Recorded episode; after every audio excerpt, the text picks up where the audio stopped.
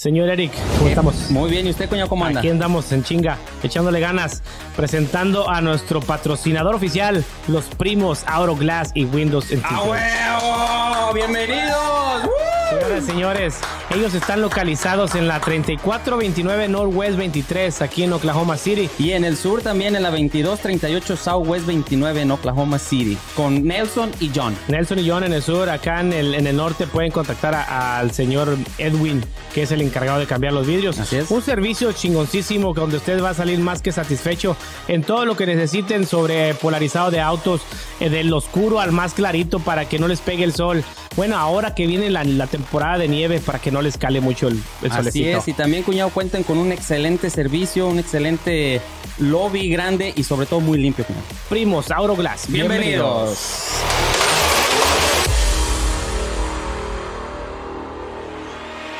Señores y señores, le damos la bienvenida a nuestro nuevo patrocinador, Luigi's Bistro. Señores y señores, que está localizado, cuñado, En la 117 Northwest 32 Street en Newcastle. y en la 2101 Westbury Drive en Yukon, Oklahoma. Ahí luego, luego sobre la Morgan entra la entradita y no tiene pierde. Señores y señores, ahí pueden disfrutar de la mejor pasta, la mejor lasaña. Cuñado, usted que la probado. a mí me fascinó. El mejor platillo para mí es el Shrimp Diablo Pasta. cuñado. Recomendado. Para uno que le gusta el picoso, el- lo, lo picoso, vayan y deleítenlo, señoras y señores. Las mejores bebidas, el mejor servicio. Señores, gracias por apoyarnos. Benvenute, Luigi.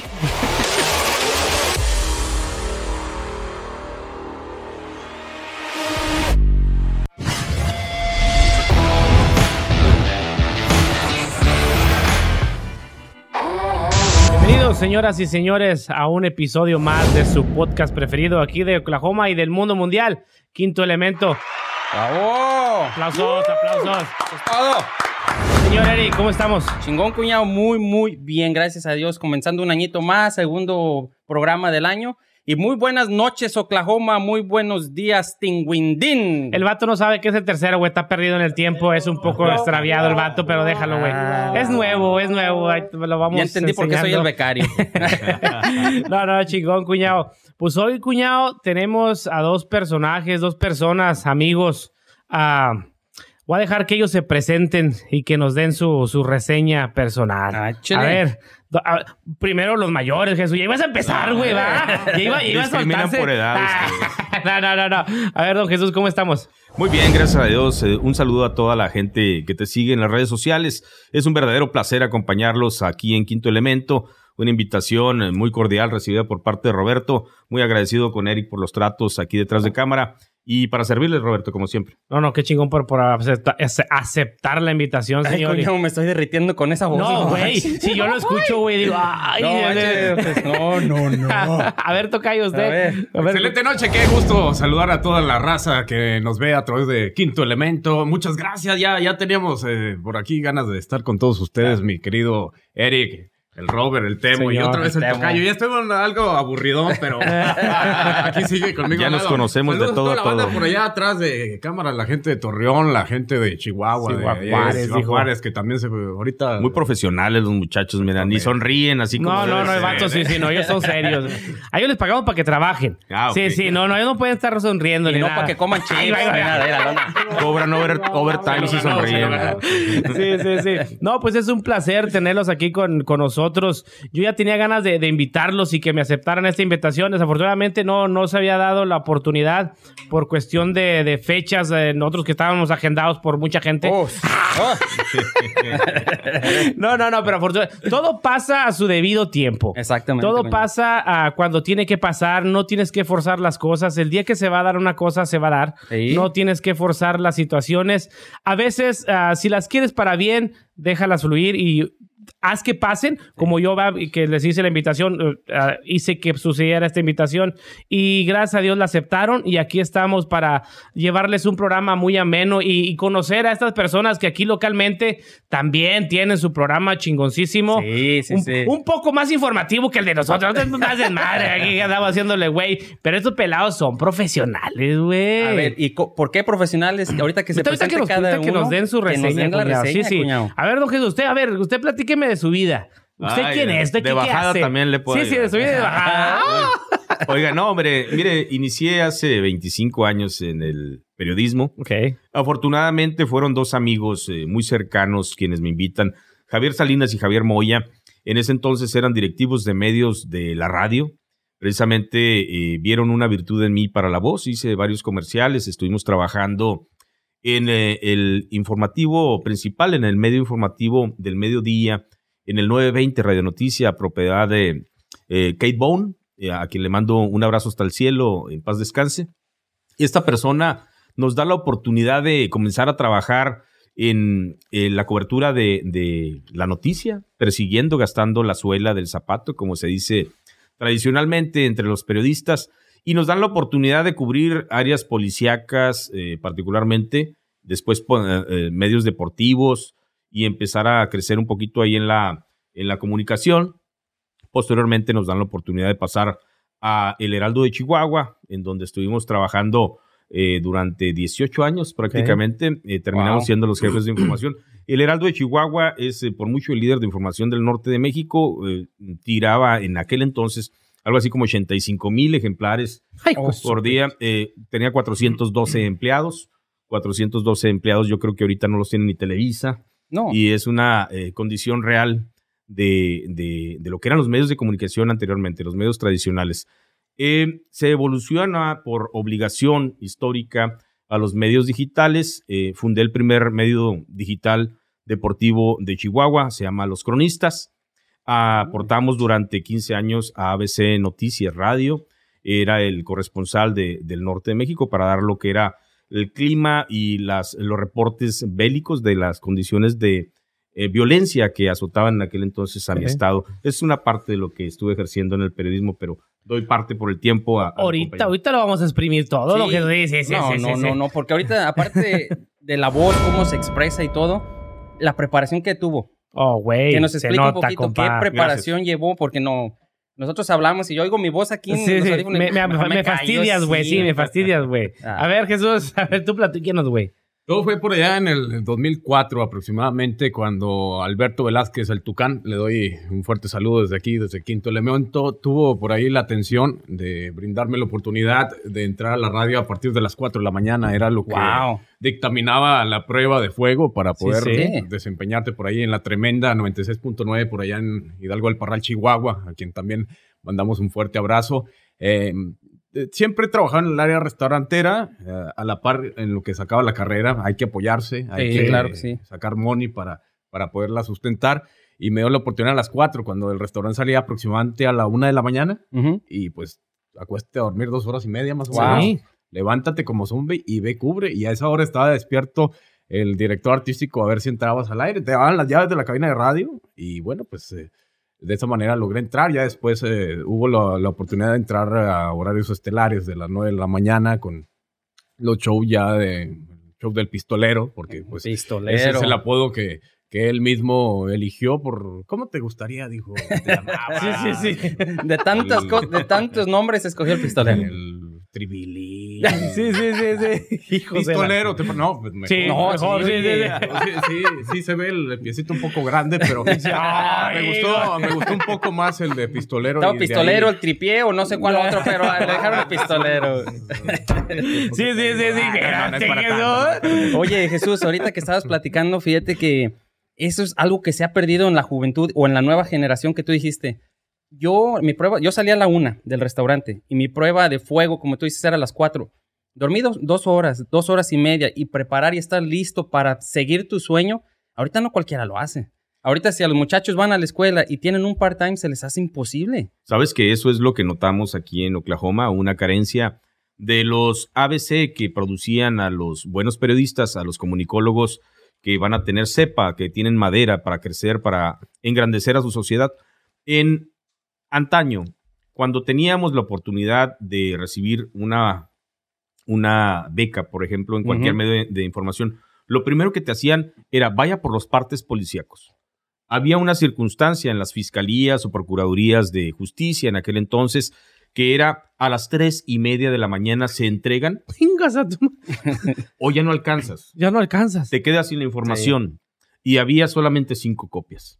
Ándale, Todos los días, por, por lo menos 20 medios de, la- de comunicación se iban a quedar sin esas copias. Y en aquel entonces los medios digitales no existían. No. Entonces, o tenías el papel O no tenías nada. O no tenías nada. Y entonces no justificabas tu permanencia en el medio de comunicación y perdías No sabes hacer tu jale. Ingas. La primera regla del periodista es estar o no existes. Tienes que estar a tiempo, en el lugar, en el momento, para cubrir la nota. La noticia es lo nuevo. Sí. Y si tú llegas después que otro, ya no es noticia no es porque noticia. alguien te ganó lo nuevo. Y ahorita, como dices tú, Wow. los tiempos han cambiado. Ahorita yo miraba y a mí me llamó mucho la atención ahora que pasó esto de los pequeños tornados, pequeños vientos que salieron aquí. Me llamó muchísimo la atención porque cuánto hemos pedido aquí localmente en Oklahoma que a la gente se le comunique en el momento en español. O sea, sabemos que mucha gente puede hablar inglés y que ves el canal en, la- en- en inglés y, y te guías por el radar y más o menos le entiendes lo que te están diciendo. Pero no había o no hay, desafortunadamente, ah, no había antes de que usted llegara a Jesús. Ese día yo dije, "Ah, no mames, neta. Ey, no le hables así. No, no, no, no. Don Jesús, güey, ese Más día... respeto, pues. Eh, Ese día salió Don Jesús, güey. O sea, sin, sin él pertenecer a, a la radio aquí local de Don... ah, de que salen las noticias en la tele y que toda la Sí. gente, todos conocemos a las muchachitas que están ahí No, dando, no. dando el tiempo y dando las noticias Sí. ahí.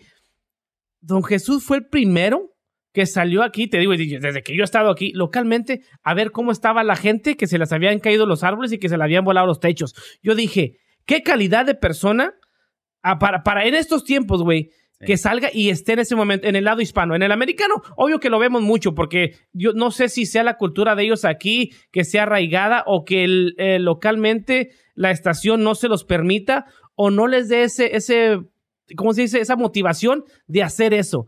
Don Jesús no necesitó ninguna motivación para salir esos días y reportar desde las calles, cabrón. No es logro mío. Sabes que el- eh, los maestros que tuve en su momento me enseñaron que te- eh, debes de llegar de la pobreza a la reporteada para que sientas lo que es tener la carencia, para que sientas el dolor ajeno y para que tengas esa prudencia de cubrir en tiempo y forma lo que el otro necesita. Ser empático, tener la condición del contexto, inmediatamente saber que otras gentes están peor que tú porque tú vives en una casa de ciertas condiciones, en Sí. altura, tienes cierta lanita en la, en la, en la bolsa y otros no lo tienen. No lo tienen. Y tienes que ser empático, particularmente de eso carece Oklahoma.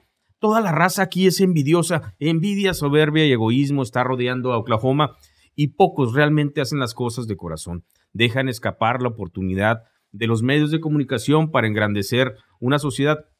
¿Qué están haciendo ahorita los güeros?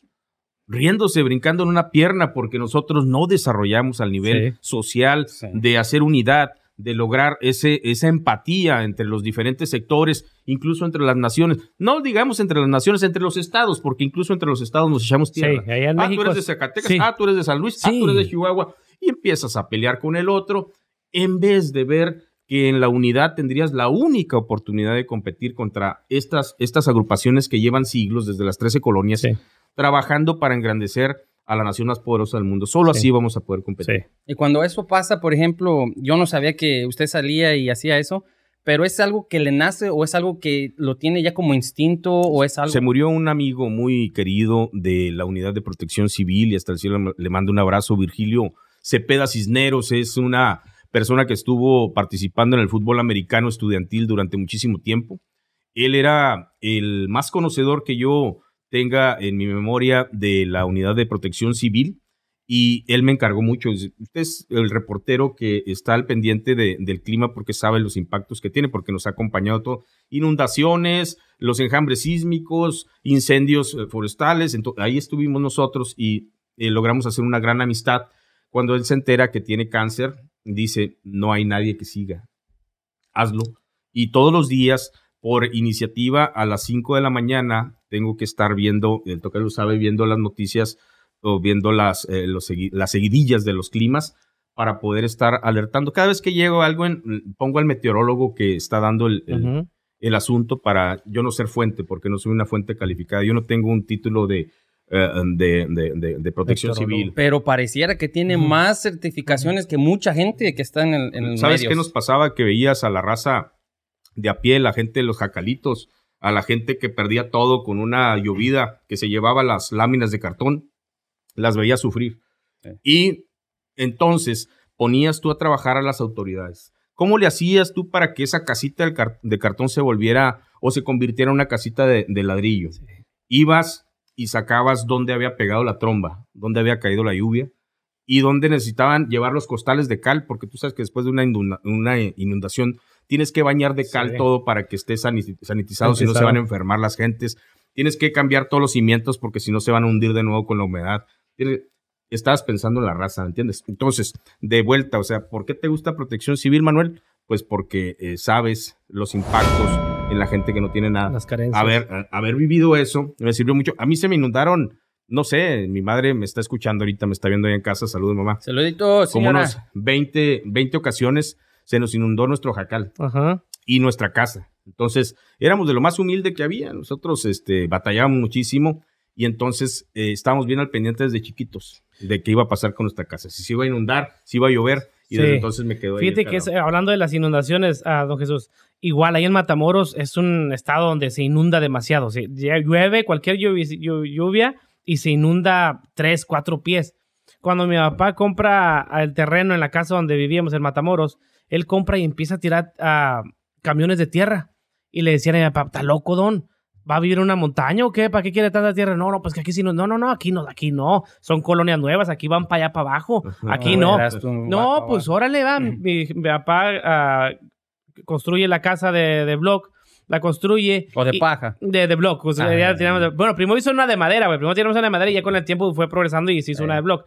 Pero sobraba block y lo dejaba en un lado y arena y ahí tenía.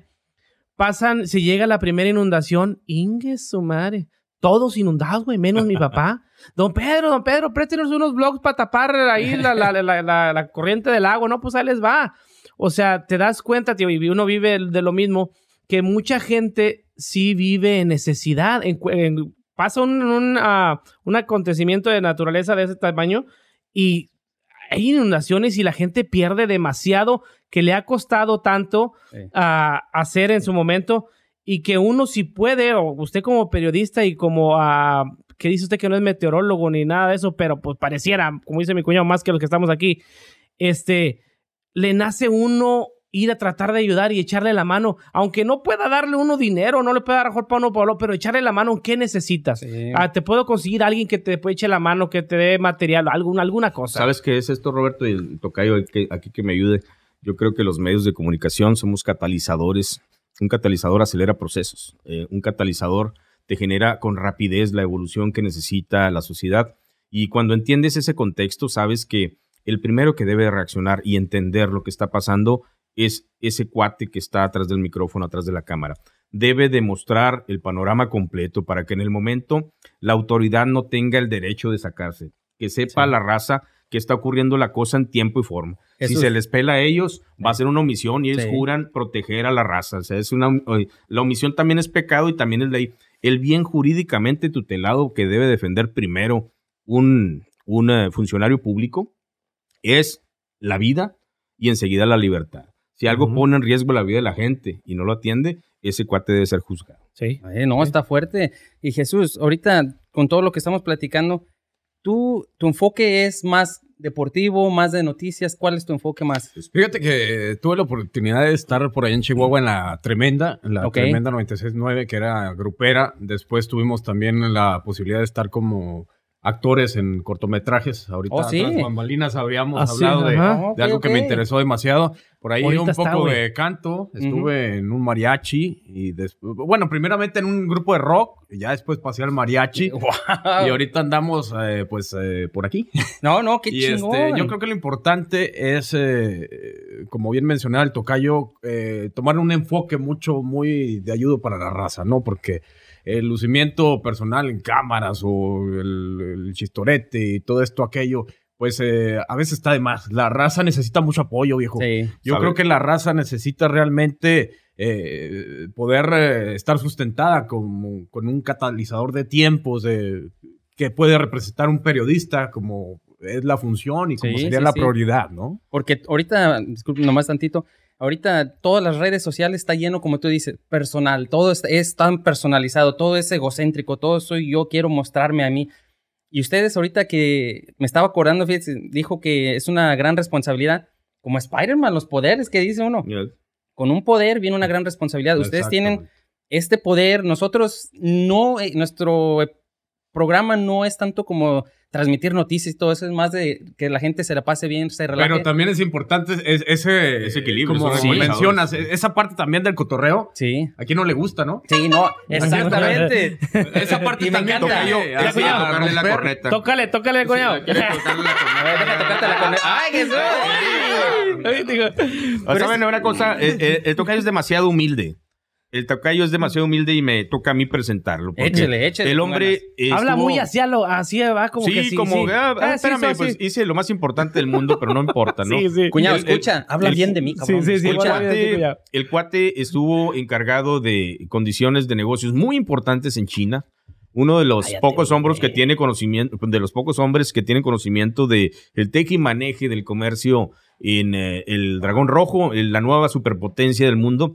Alguien que está preparado precisamente para los eh, avenires que vienen con eh, la condición económica, con el cambio de líderes en la economía, con todo lo que viene, es el tocayo. Él estuvo encargado como general manager de varios restaurantes de los principales. ¿Eran la mansión, tocayo? En- Sí, en- principalmente La, por la allá. mansión es uno de los restaurantes más eh, prestigiados de, de México, del norte de México. Están ubicados en las principales locaciones de, de Monterrey, de Chihuahua, de los principales estados que generan lana. Él, él coordinaba prácticamente las actividades en, en esos negocios. La frecuencia del tocayo con los artistas era de tal grado que pues tiene amistad con la gente, la familia Fernández de eh, la, la raza de don Vicente. De Guadalajara. Eh, es- él es amigo personal de varios de allá. Él manejaba su club de fans dentro de la propia radio. Generó tal impacto este, que llamó a un club de fans, uno de los más grandes que tenían por allá en Durango, si no recuerdo, Tocayo. Y es un cuate estudiado que termina su carrera en la Universidad Regional del Norte, una de las más prestigiadas de Chihuahua. Estamos hablando de un diamante en bruto que eh, por su misma humildad no se Más presenta. Más bruto que diamante. ¿eh? No, hombre, no, no, no. Si eso es todo, imagínate. Yo te miraba cuando andabas allá corriendo, güey. ¿Viste tus videos donde Corriendo. andabas corriendo allá en Tokio? ¿Dónde andabas? Oh, sí, tú, eh, ahí por la bahía, ahí por... Sí, no, di dónde Ahí están andabas. los edificios. Sí, güey. No, sí, siempre hemos eh, desarrollado también la cuestión deportiva, el correr diario, cinco kilómetros es para mí. Oh, sí, cinco religioso. kilómetros. Cinco kilómetros y este... madre. Tuvimos la oportunidad de andar, de andar por allá en Asia y pues eh, es muy chido conocer también otras culturas muy Sí. diferentes a las del rancho, ¿va? De No, nosotros, pero...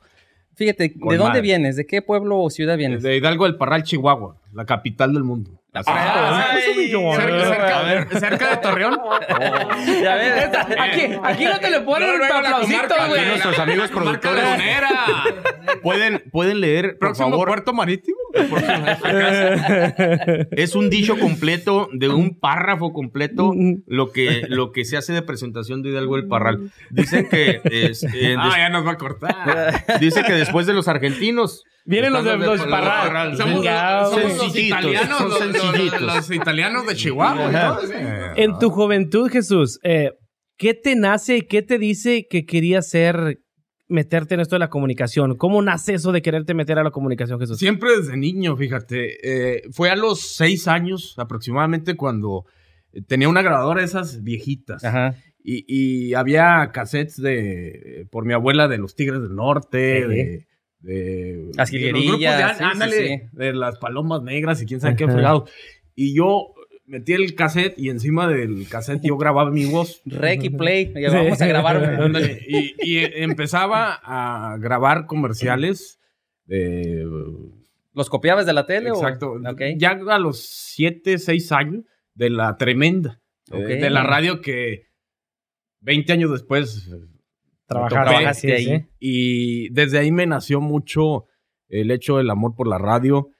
Y siempre, fíjate, con el sentido de responsabilidad de, de- de tener una aportación a la comunidad. Sí. De, de- de poder realmente, como tú mencionas, Eric, Sí. como bien lo haces, la oportunidad de poder ayudar a la raza en algo.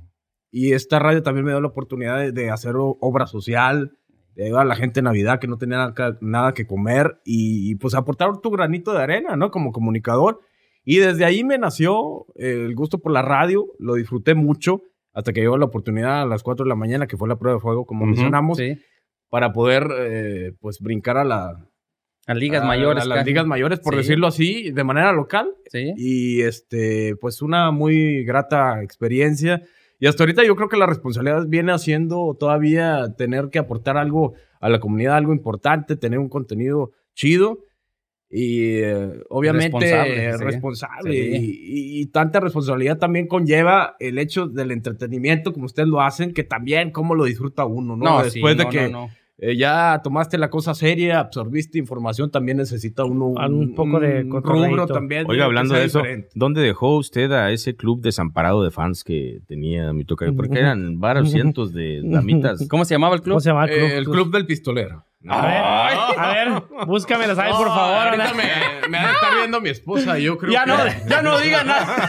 este, Córtale, córtale. Pasando otras noticias, como Sí, sí, decías. sí, pasando, sí. Oiga, muchachos, a los dos, ¿ese timbre de voz que tienen, lo practicaron? ¿Es propio, es natural o es se acostumbraron? ¿A usted lo? Es obra sí se enamoró, eh. Es obra del que los proctólogo. Dos, los Sí. dos, es que los dos, ah, cuando hablan, me, escu- me estoy escuchando, qué pinche ridículo me oigo Sí, yo. y yo los oigo, es que. Mande. A ver, habla. Es que los oigo y los oigo. Es que sí, es que estábamos así. Digo, a la madre, pues. ¿Es su timbre natural siempre así o.? Sí, ¿Sí? y- No, güey. Ya andamos, No, güey. espérate. ¡Corte! ¡No, hombre! No, espérate. Cuando tomamos se nos pone más gruesa, ¿verdad? ¡Ah! Ay, don-. Jesús! Mire, pistolero, dilo. Yo por más que tomo y tomo. No, más no. No, no, no. Jesús, dices tú, Jesús, ah, hasta que se me da la prueba de fuego y que entro a las 4 de la mañana para ver y empezar a hacer tu trabajo. La gente que los chavos que nos están escuchando, tengo un sobrino que él quiere estudiar y hacer producción de, de programas o de cine y todo eso. Ah, y otras Saludos, Alex. otras personas que nos escuchan que también están interesadas en eso. No es nada más que digan, oh, oiga, vente, te toca, chingale a las 4 de la mañana. No, o sea, para llegar a ese punto que te dijeran a ti, hey, te voy a dar chance a las 4 de la mañana, pasan noches, días de trabajo, días de estar en, en- de, de mandadero, de hacer cosas que le tienes que fregar para que ese, te- ese día se te dé la oportunidad. Una oportunidad que dices tú, una prueba de fuego, pero una prueba de fuego que muchos millones de personas Sí. Lo están esperando. ¿Sí o no? Es de trabajarle duro todos los días para llegar que se te dé esa prueba. No, desalen- no te desalentaste cuando alguien te decía, no, ahorita es que ahorita estamos llenos, no hay chance. O estás No. muy verde. Sí, No, sí. De ninguna manera, fíjate, yo, yo llegué y, y le dije, yo hago lo que sea. Me, tácitas palabras, le digo, Ajá. ¿qué? Un vidrio, limpiar lo Sí, que sea. sí, dice, si quieres jalar, morro, me dice, aquí dejarle, no te la vas a acabar. Ay, O sea, sí, así fueron sí, las sí, sí. palabras y ya de ahí entendí yo que, que- que habría que ponerle muchas ganas. las- Aquí lo importante, mi querido Robert, eh, Eric y el tocayo obviamente lo sabe, es eh, comprender los tiempos actuales también, Robert. Los tiempos eh, actuales han cambiado. Eh, la generación es un Sorry. poco más sensible siempre a, Sí. a la carrilla, ¿no? Sí. A- a- a todo, nosotros, sí, sí. eh, por alguna manera generacional, yo entiendo que estamos acostumbrados ¿Cuántos años más. tienes? Eh, 35 años. Jesús, 35 usted. 35. 41. Ay, estoy en la prueba. Ay, don. Chuy. Mm, ya le. Por eso me cambió la voz. eh. 41. Hace un año yo ¡Ey, hablaba diferente. Tiene 41 y le cambió la voz. Yo el Ah. próximo año voy a llegar aquí. Hola, como tengo 40 yo. Yo tengo 40. No, Hola. hombre, No, tengo te esperanza toca, para el próximo año, chingado. Y luego aquí trabajan los del Thunder, del básquetbol, como quiera te pueden ayudar. ¿eh? Ah, Ay, Eh, cabrón. Tiene unas manotas. No, cállate. ¿Sabes? Eh, las pruebas de fuego eh, es una pregunta que he escuchado frecuentemente. En, la, en el periodismo antiguo, en el que uno ejercía, te ponían una prueba en donde eh, medían tu valor. En el caso de muchas personas, pues era ir a reportajes. Cuando los veían que les sacaban a los fregazos, cuando les sacaban, los mandaban a la policía, que iban a ver los balazos, iban a ver a los fresitas, esos que les tiembla la voz. Sí, sí. Pero cuando, te veían así que ibas en tron de barrio y la- te querían romper tu esquema. En el caso mío, me veían así, yo veía, yo iba de barrio, de, de, de tierra bronca, Ajá. y lo que hicieron conmigo es mandarme a entrevistar en mi primer día al presidente Fernando Baeza Meléndez. Ándele, Ándele. Sin, ningún tema. Tienes que Vaya, traer una entrevista con él, una entrevista banquetera. Y si vuelves sin esa, no vas a tener trabajo. Va. Roberto Alvarado eh, Gates, el, el que me entrega también mi título de profesional, el tocayo me acompañó en esa ocasión, director del Heraldo de Chihuahua. En ese momento eh, consideró que eh, podíamos hacerlo. Me- prácticamente duré 10 horas sentado en una banqueta esperando que saliera el gobernador ¿Mm? del Palacio de Gobierno de Chihuahua. Literalmente cuando salió eh, me le aventé físicamente porque me iban a querer sacar los guardias Sí. y lo abracé del brazo y comencé a preguntarle cuál es la circunstancia. Yo ya había pensado cuál es la circunstancia de la seguridad pública, cuál es la circunstancia del empleo. Lo que me llegó a la mente valió chorizo, de verdad. Ajá. Era el audio que necesitaba yo para entrar a los medios de comunicación. Vámonos. Y eso, ahorita, parece que ya no sucede. Ahora entra el hijo de, Sí, el primo sí. de, el amigo de, el canco de, eh, Sí. y esto está vaciando. canco. ¿El canco? ¿Qué es el Está- canco? Para que no, no entiendan. Está vaciando. Algo generacional, dijo el don. ¿Tú qué sabes, morrillo? Se nos están drenando los, los cerebros de los medios de comunicación y entonces se quedan sin alternativas para generar contenidos. ¿Qué es lo que está careciendo la raza? Pues de la generación de contenidos de valor. Sí. Esto es lo que estamos observando. eh, por eso los aprecio tanto, los valoro tanto que todo esto esté sucediendo en Oklahoma. Están haciendo lo que no se había hecho durante los últimos 30 años y como mucha gente se pueden criticar, haciendo análisis de los temas. eh, los he escuchado, también analizan, no solo es chacoteo, Sí, agarran sí, sí. temas eh, fundamentales. No, gracias. Y eso es muy interesante porque en el momento en que tú generes opinión, les vas a empezar a preocupar a los güeros. En el momento en que tú, o sea, les decía ah, detrás de cámara, los gobiernos tienen un tabulador, si podemos decir, una jerarquización, una pirámide de importancia de los reporteros. Hay reportero A, bueno, empieza de la D y va subiendo hasta la A y luego te ponen nivel Excel, te ponen varios niveles hasta que llegas a generador de opinión. No hay muchos.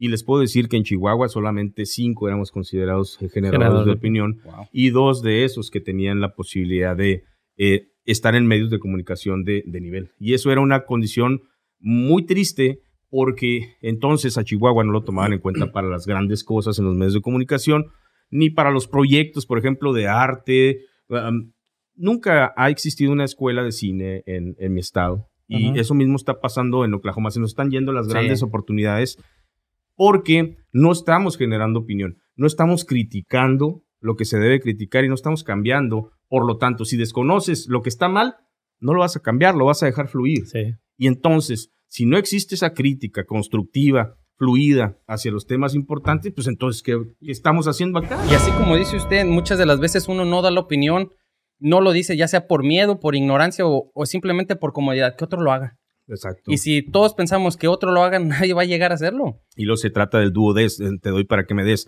Hay veces que se genera hipocresía y no se dice lo que se debe. Y por eso, quizá Manuel Ruiz, y de esto este, dejo de lado a mi tocayo porque él no ha hecho nada de eso, eh, a veces es el que se gana los odios, el que se gana los conflictos, el que Sí. genera esa diatriba, esa condición que después es criticada por muchos otros comunicólogos de por acá.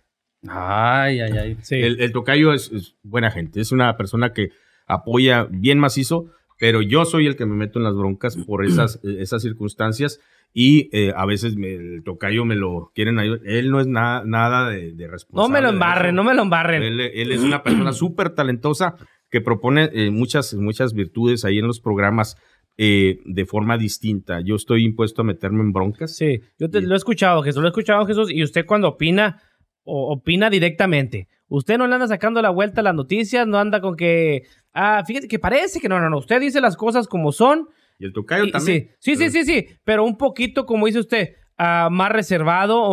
Usted, si usted se le vale madre, usted se lo dice al, al chile. Si no haces así las cosas, Sí. vas a dejar pasar tiempo y el tiempo era uno de los temas que me habías comentado. Sí, sí. Le digo, ah, antes de irnos a, a la pregunta del tiempo, don Jesús, ah, hablaba usted de eso de que se nos han ido propuestas de, de- de- como aquí en Oklahoma, de, de Expansión, mejorar, expansión y todo eso.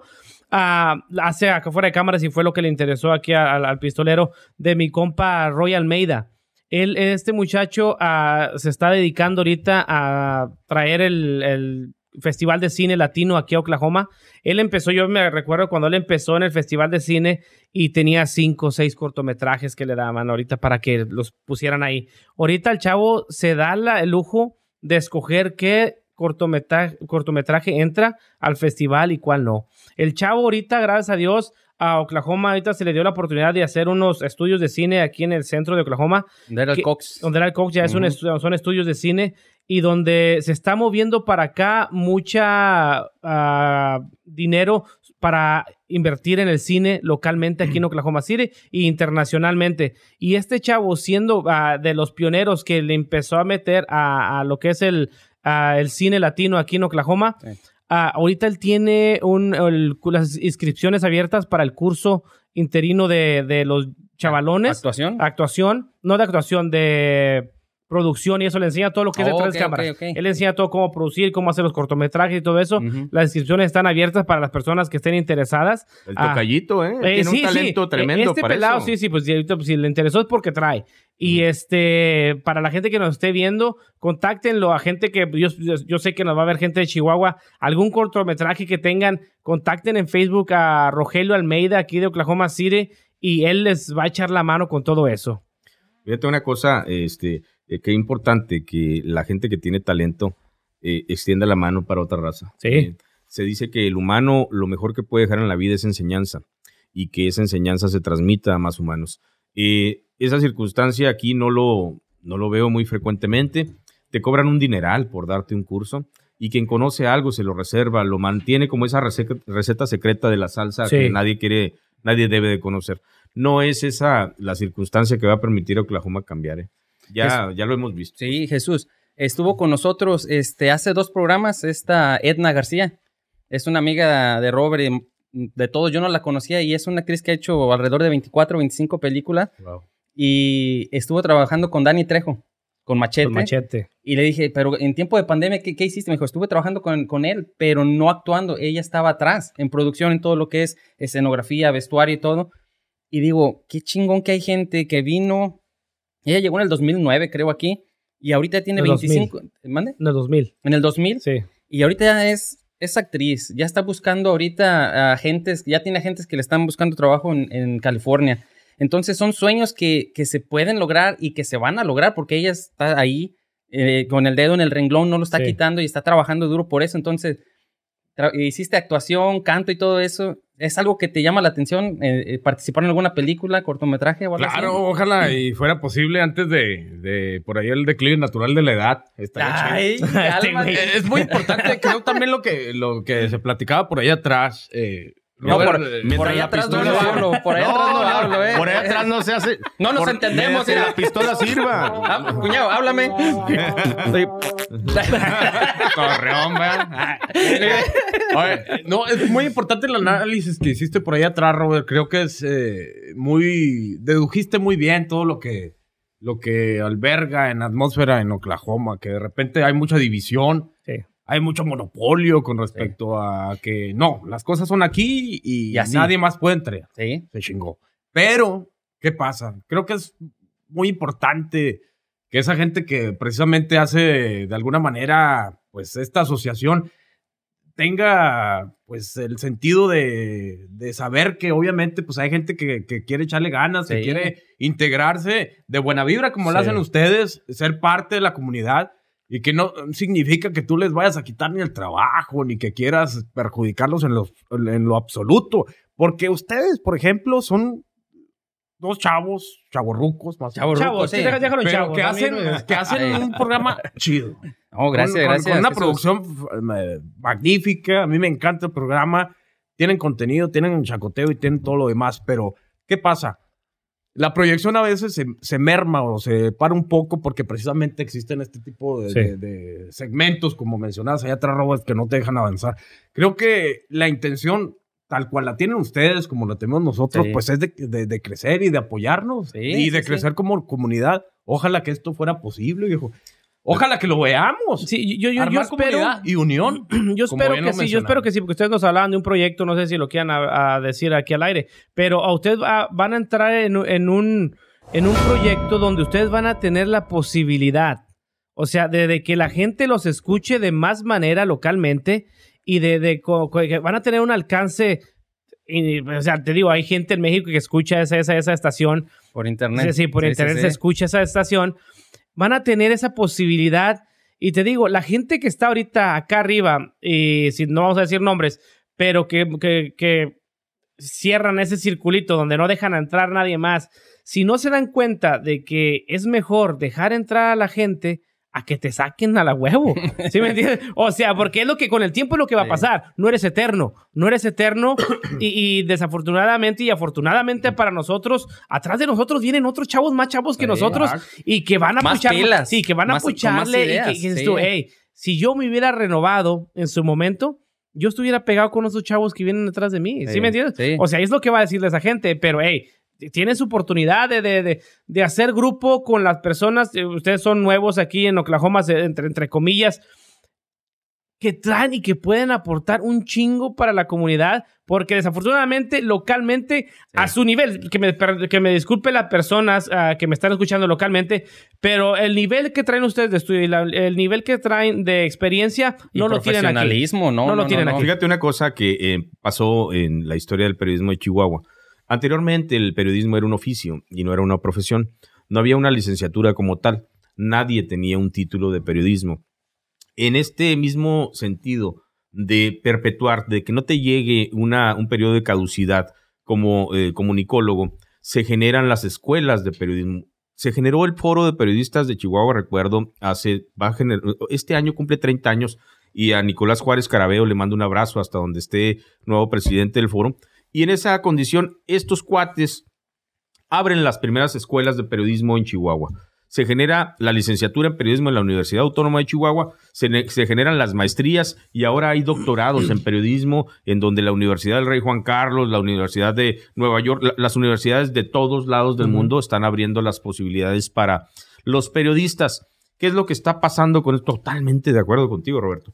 La gente que hoy tiene en sus manos los medios de comunicación creen que es un patrimonio personal Sí. y nunca va a ser un patrimonio personal la, el derecho de expresión, de comunicación, de información. Ese es un patrimonio público. Están en el lado sentido de la justicia. Ellos están jalando hacia su molino todos los beneficios y mediante amedrentar a los talentos locales o incluso a quienes pudieran apoyar a los talentos locales, se han quedado con eh, una condición de monopolio, monopo- no- monopolizaron todo el sistema que podría sostener económicamente cualquier proyecto. Sí. Prácticamente aquí tienes que pagar para hacerlo. Sí. Es una Sí. condición de sacar billetito de la bolsa, porque si te atreves a tocarle la puertita a uno de los supermercados, si te atreves Sí. a tocarle la puertita a una de las agencias de A vehículos, carril, hombre, este, te cae un problema Sí. terrible y te observan como un enemigo. Y entonces empiezan a inventarte que eres narco, que eres cosas de ese tipo. Jamás, jamás van a tener éxito las personas que inician así las cosas. Sí, te digo, eh, decías ah, en, en base de eso de lo que la gente tiene que hacer unión y todo eso, no es por levantarnos el cuello, Jesús. Este, nosotros desde que empezamos aquí en este proyecto de Quinto Ele- Elemento, empezamos con la idea de primero nos enfocamos yo y mi compa Sergio, empezamos a hablar. me voy. Sí, sí, por favor, retírate, me con mi compa. este, cuando hablamos, ah, empezamos el proyecto, nos enfocamos en unos temas muy profundos. Lo que es el, el, el, ah, despertar El despertar espiritual. espiritual y todo eso, que después lo cambiamos un poquito, a- le dimos un, un rumbo diferente porque pues tiene- tenemos que renovarnos en todo con cualquier programa. Pero siempre nos enfocamos de que este programa iba a ser para servir a la comunidad. Y ayudar. Sí, somos, somos, somos cotorreo y somos, ah, de repente hablamos, decimos nuestros temas serios y todo eso, pero cuando surgiera un problema en la comunidad, nosotros íbamos a estar aquí, que no tenemos eh, el- el- la- las vistas de todo, de, de todo Telemundo, de todo Televisa, como quieran decirle, pero la, la poca gente que nos mira o la mucha gente que nos mira se da cuenta que lo hacemos de corazón y en ese momento se suman a nosotros. Yo no me quiero imaginar el día que un programa de, de Telemundo, que, quítale Teletón. Quítale, que, que una persona ocupe algo, te apuesto que eso a la gente te mueve y te motiva a ayudarle a otras personas. Pero desafortunadamente aquí localmente estamos ah, privados de eso. En, en, en, en- yo no la- des- perdón por las personas, no, no sé si hablo de más, pero es que así es, a mí, y a mí sí me molesta de que yo no miro en un, local, un canal local que me digan, ok, esta persona está necesitando, se le quemó su casa y ocupa víveres, ocupa ropa, esta persona está enferma, ocupa monetariamente Sí, sí. que se le ayude. Yo eso no lo miro. Pero sí los ves en las alfombras rojas. Sí, sí, sí. En los eventos de ahí, expo ahí van, sí, ahí van en, lo- en lo- en los, en los shows y todo eso, que está bien, si pueden hacerlo, lo hacen. Pero qué mejor sería, no, nos, me, me incluyo, nos debemos a la gente. Si me entiendes, la gente es la que nos mira, la gente es la que nos apoya. ¿Por qué el día que ellos ocupen un apoyo no estar para ellos? ¿Sabes qué? Ahorita que, que estamos platicando de eso, Jesús, el joven. Ay, y don Jesús. Y el viejo. No, y don Jesús. No, bien que lo están diciendo y me está motivando y estoy en mi cabeza, mi rata está dando vueltas y vueltas en la cabeza, en el cual dijo, es que no solamente es chacoteo, es también mucha responsabilidad. Y como ustedes dicen, al escucharlos, si nos permiten o me permiten, me gustaría aprender de ustedes porque hablan bien, están preparados. Cosa A que a orden. nosotros nos faltan porque Y yo... nosotros aprender de ustedes. Siempre hay que aprender de todos, Sí. hermano. Aquí Yo le puedo contar lo, chistes. Lo importante, creo, es hacer unión. Sí, y, eso, y eso es lo el, que el tremendo Temo lo, Ah. lo- Sí. lo ha reiterado en bastantes ocasiones. La unión, creo, es mucho, muy importante. sí, ¿Por sí, qué? sí. Porque eso es lo que nos va a llevar a, a ser realmente la comunidad que necesitamos. Porque mientras estemos, eh, uno que ya le cerró el ojo y le sacó la lengua y que... Sí, no, sí. pues ahí es- ese rollo no nos va a llevar a ningún lado. Aquí lo importante es realmente hacer comunidad. Y si podemos empezar de una vez, pues que se haga, ¿no? Sí. Porque el estar en la sombra, el estar eh, suponiendo que Sí. alguien Necesite no es afín o a algo, ti, sí. o- Aquí lo importante es ver por la raza, la neta. Sí. Si alguien te dio la posibilidad de estar en un medio, que es demasiado decente, por ejemplo, aquí, Ujú. Aprovechar. y felicidades, Gracias. creo que es eh, importante enfocarlo en beneficio de la comunidad. Sí, perder obviamente la esencia que ustedes Sí, tienen, que es sí. chingoncísima y los, Gracias, los gracias. felicito. Está, está Ahí es el primero que nos dice buenas Y el- cosas bonitas. y la producción está chingona Omar también. y Lalo, chingones. Felicidades. atrás, claro que Yo sí. creo que es lo importante realmente dar el enfoque a crear comunidad, a crear unión, pero de corazón, viejo, Sí. sin interés alguno. Sí. Creo que realmente, como tú dices, es un poder, yo- conlleva una responsabilidad y yo creo que es muy importante poder salir eh, realmente a desempeñar el papel que te toca. Y si sin ustedes, nos lo interés. permiten, sí, si ustedes nos lo permiten a Temo y a mí, a mi, es mi cuñado, este, cuando ustedes tengan un evento, yo sé, pero tengo que decirlo porque mi hermana me regaña. Cuando ustedes tengan un evento, ocupen algo, nos gustaría que se contacten con Temo. Era lo que íbamos a hacer de inmediato. Vamos a hacer A ver, intercambio échale, de invitaciones. A ver, en la estación de radio vamos a tener nuestro programa este domingo y queremos invitarlos también a la vez. Tenemos que empezar a mostrar otra dinámica. Este ejercicio lo quisimos empezar eh, en algunas ocasiones en el programa. Sin embargo, vimos otras intenciones. Lamentablemente, nosotros dejamos extendida la mano y, y así se Nadie quedó la agarró. mano. Sí. Sí. Y esas son condiciones que lo, lo vamos a hacer cuantas veces sea necesario, Sí. ¿no? El estar aquí es una muestra de buena voluntad, es una, una muestra de que queremos formar sobre todo eso que me dicen ustedes. A ver, si quieren aprender en serio, ¿por qué no hacemos un foro de periodistas y aquí una escuela de periodismo en donde yo me comprometo y, y todo el mundo lo sabe? Eh, Los, los catedráticos de varias universidades de, de- de- de México pueden apoyarnos para darles eh, los cursos para que aprendan lo que es la locución, la participación en televisión, lo que es en medios impresos, medios digitales, redes digitales. Todo esto se puede Eso hacer chingón. sin Sí. costo. Sin costo. Sí. Con la gente, con toda la buena voluntad Sí. que hay ¡A allá. Aquí, Bien, bien, bien, bien, bien, bien. ¿cuánto te cobran por un curso de periodismo aquí? Uh, compa.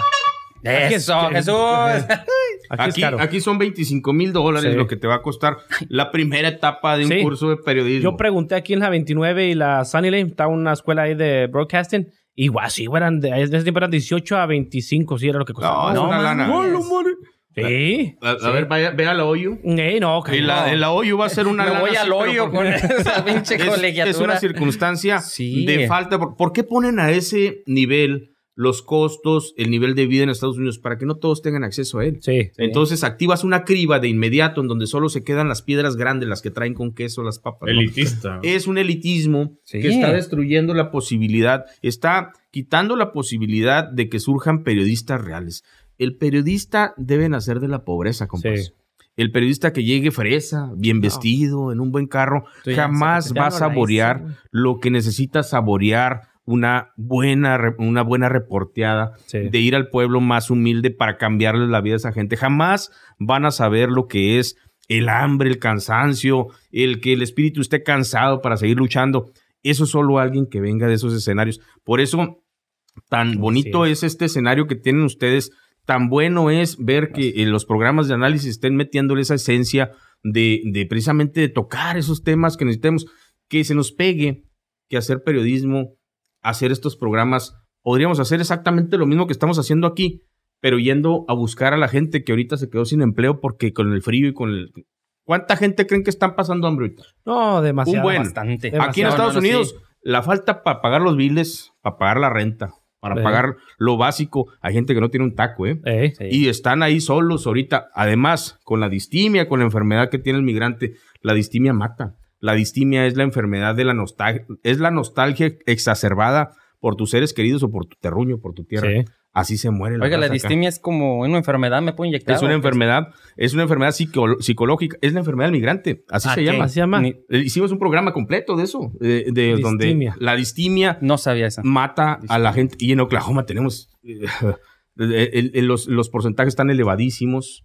La raza se está muriendo este, porque es un estado pobre. En un estado en el que si no te mueves en estos meses no tienes alcance económico. Sí. Si te, te lesionaste, por ejemplo, te caíste del andamio, si te caíste en, en la obra, ¿no? Ya valiste ya madre. valiste, compa. Sí. Y hay que ver cómo regresar. Y hay mucha gente que la está pasando así. Los de México piensan que el dinero aquí... Oh, que- no, aquí te subes a la no mano bajas. que te crece más una mano que la otra porque Eh. nomás las tiras para sacar los dólares. No, no es No, cierto. no, aquí viene uno a chingarle. Señores, de igual manera damos la bienvenida a nuestro patrocinador también, First Bite Café. Cuidado. Así es, señor, que se encuentran localizados en la 2328 West Memorial Road, aquí en Oklahoma City. Aquí en Oklahoma City, abiertos desde las 6 de la mañana hasta las 2 y media de la, de la tarde. Así es, así es. Y cuentan con pura comida healthy. ¿Sabes qué, Sí. cuñado? A ver, Yo ¿qué, no soy cuñado? tan healthy, pero lo que me encanta de es el chicken fried steak. Oh, sí, el chicken fried steak viene servido con su mashed ¿a ti, potato. cuál te gusta? Fíjate que a mí me gusta eh, el chorizo omelette. Ah, para que se siente ahí bien sabroso a disfrutarlo Oh, con nombre, cuñado. Está delicioso. Así es, señoras y señores. First Bite Café. Así es. Señores, gracias por apoyarnos. Thank you.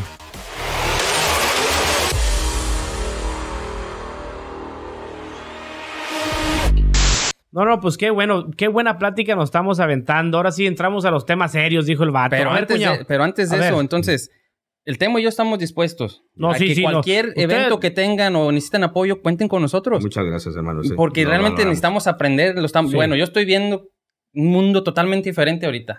Sí. La, ne- la neta, o sea, siempre nos gusta echar cotorreo y todo.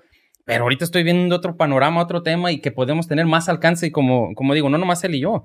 Somos un grupo que debemos de empezar. Alguien tiene que empezar, empezar a empujar a otros. Fíjate, Y que se nos unan, y que se nos unan. Hay otra cosa que les quería contar, eh, amigos, si ustedes me permiten. Dele, dele. Hicimos un programa que se llama Los Cicerones, en donde estamos trabajando y estamos invitando. Los horarios del tocayo han impedido que nos acompañe, pero creo que siempre en esencia y en espíritu está con nosotros. Es una circunstancia del primer programa binacional que opera con temas de, eh, de Oklahoma y de, de mi estado de Chihuahua. Ok. Pero en el caso de ustedes que tienen eh, otras, eh, otros terruños donde nacieron, Ujú. poder integrar a periodistas de allá ¿Oh, y sí? empezar a hacer una red de Ujú. distribución de información, tanto de aquí, para que la raza que está allá se entere lo que pasa aquí y que nosotros nos enteremos de Sí. lo que pasa allá. Es una necesidad de enlace que ya las mismas redes sociales no te cuestan, compa. No. No hay nada más que tener la voluntad y empezar a hacer Sí. estas redes de comunicación. Y se me antoja in- impostergable que hagamos una asociación de comunicólogos de Oklahoma. Es Está bien interesante. chingón. donde, donde nos apoyemos entre todos, pero fuera de hipocresías, ¿no? Que se Sí. haga ahí una, una mesita directiva, donde tengamos ahí un- una mesita donde compartir el café, donde nos podamos reunir, donde veamos qué proyectos traes, en qué te ayudo, y si Ujú. tengo una cámara, te la paso, si tengo un micrófono, te la paso, vamos a ver qué hacer. Pero esto no existe todavía. Hay que Sí. empezarlo a trabajar de verdad. Sí. Y eh, como veo que ustedes sí tienen esa voluntad, yo siento que sí tienen esa intención, pues podríamos empezarlo a trabajar junto con eh, el tocayo que me eh, eh, los límites del tiempo igual que yo, ¿no? Tocayo, andamos bien pegados a la producción, igual tú traes Sí, tu, sí. negocio, pero poner horarios, tiempos, un día de reuniones en donde... No, yo no. hacer- No, Como no le dijo, eh. Como no me preguntan, no, no, yo estoy a madre. Usted no puede ir, usted no. Así yo. Invitado permanentemente. Tiene No te creas, picaporte de la casa. Es medio delicadito, mi compa. Es, es- es- es sensible, es sensible. es el vato. Che, cuñado. No, hombre, es, bienvenidos. es para echarle el cotorreo No, sí, sí, sí, no. Y digo, la invitación está aceptada. ¿no? Usted sabe, y digo, yo sinceramente ah, me gusta mucho la gente que me conoce, mi cuñado. A mí me gusta tratar, si es para mejorar algo, yo quiero estar ahí. Si, yo quiero, si es para aportar algo, yo quiero estar ahí. Si alguien ocupa algo, yo quiero estar ahí para lo que esa persona ocupe. A lo mejor ocupa levantar la... Yo le ayudo a levantar la pinche... Lo que sea, ¿sí me entiende? Yo soy una persona de que eh, me gusta mucho dar sin tener que recibir nada. O sea, sería hipócrita de mi parte. No, sí voy yo, pero este... ¿Y cuánto nos van a dar si vamos? No, no, no, no. Aquí ni Sí. madres. De aquí uno va porque le nace y porque quiere hacerlo. Y le digo, yo y mi cuñado, lo tengo de una media vida conociéndolo somos ese tipo de persona donde estamos dispuestos a empezar a hacer un proyecto como el que usted dice por el mejor y el bienestar de este estado. Y de la comunidad Y de la hispana. comunidad, sí, sí. sí, sí, sí. Para presidente gay. excelente. Ahora No, sí, no, no, ahora ¿qué sí, vas a decir? No, sí, les tenía dos preguntitas, señores, para, yo sé, son unas personas exitosas en sus carreras y todo eso, que quiero que me digan qué es el éxito para ti y para ti individualmente. ¿Qué es, qué es el éxito? ¿Qué significa el éxito para ti, Jesús? El éxito, muchas veces la raza lo, lo malinterpreta con que si tienes dinero, que Exacto, si sí. tienes eh, eh, solvencia económica, fama. Ya, ya con eso ya el éxito. Perdiste. En lo, en lo personal yo creo que el éxito es un equilibrio. Un equilibrio en el cual tu mentalidad tiene que estar, como dice bien el dicho, como en una balanza, ¿no? Sí. Todo equilibrado. ¿Cuál Si dicho tú- es ese, Si, Jesús? si- si la, yo me lo inventé. Que todo tiene que estar equilibrado. Sí, sí, sí. Lo está esperando. Eh, lo, lo importante es el equilibrio porque esto te va a dar la pauta a tener tu familia en equilibrio, tu trabajo en equilibrio, tu producción, tu proyección para poder generar, que también es importante el Sí. dinero, no es lo que va a dictaminar tu No. triunfo, tu éxito, pero una vez que tú tengas un equilibrio mental, que de ahí partimos, de ahí se va a generar totalmente una armonía Sí. y a eso le llamo éxito. No necesitas ser Millonario. Elon Musk sí, o. Bill Gates para representar y no vamos a hablar tampoco de mediocridad. Pero yo creo que, que lo que esté en tu control lo tienes que, que poner en tu persona. Y el equilibrio, yo creo, es parte de lo que va a generar el, El llamado éxito, ¿no? Sí. Que no lo debemos malinterpretar con, con la solvencia o con el exceso de dinero, con yates o con otra cosa. Perfecto. ¿Y usted, Don don Jesús? Mira, mi, mi idea es que el éxito no es un objetivo, es un proceso. Y mientras existe la condición de mente, cuerpo y espíritu, tú puedes dirigir hacia lo que tú necesites. eh, esa intención, ese esfuerzo para alcanzar los diferentes objetivos que te plantees. Para mí el éxito es un proceso, un proceso que mido cada mes, cada trimestre, cada año, cada tres años, cada cinco años. Y se trata del aprovechamiento máximo de esos recursos que pues Dios nos ha puesto. Yo soy un creyente, siempre lo he dicho, soy un pleno creyente. Y en esas circunstancias siento una obligación de acuerdo a lo que recibí al momento de nacer y de irme eh, acercando a diferentes personas que confiaron en mí. El éxito será en el momento en que mente, cuerpo y espíritu ya están eh, descansando en un ataúd, pero que dejaste suficientes elementos de prueba de que fuiste un hombre bueno e integral. En la circunstancia de ver a los hijos realizados, que soy un hombre de, de mucho amor a mis hijos y hoy es cumpleaños de Elizabeth, mi hijita, lo reitero, y de- ayer fue de Dalton y un abrazo de nueva cuenta para ellos. Felicidades, dos. Dalton, Happy Elizabeth. birthday. Happy birthday to you. Ahí. Tú, eh, no sé si son románticos, a mí también se me da hacer eso, la bohemia se me da. Y yo veo en los ojos de mis hijos el amor y el éxito. En ellos está reflejado mi objetivo, eh, mi motivo, es una razón de ser y es un proceso continuo de evolución porque ya mi vida está a partir de los 50 va a empezar a caer, si Dios me permite llegar a ese tiempo.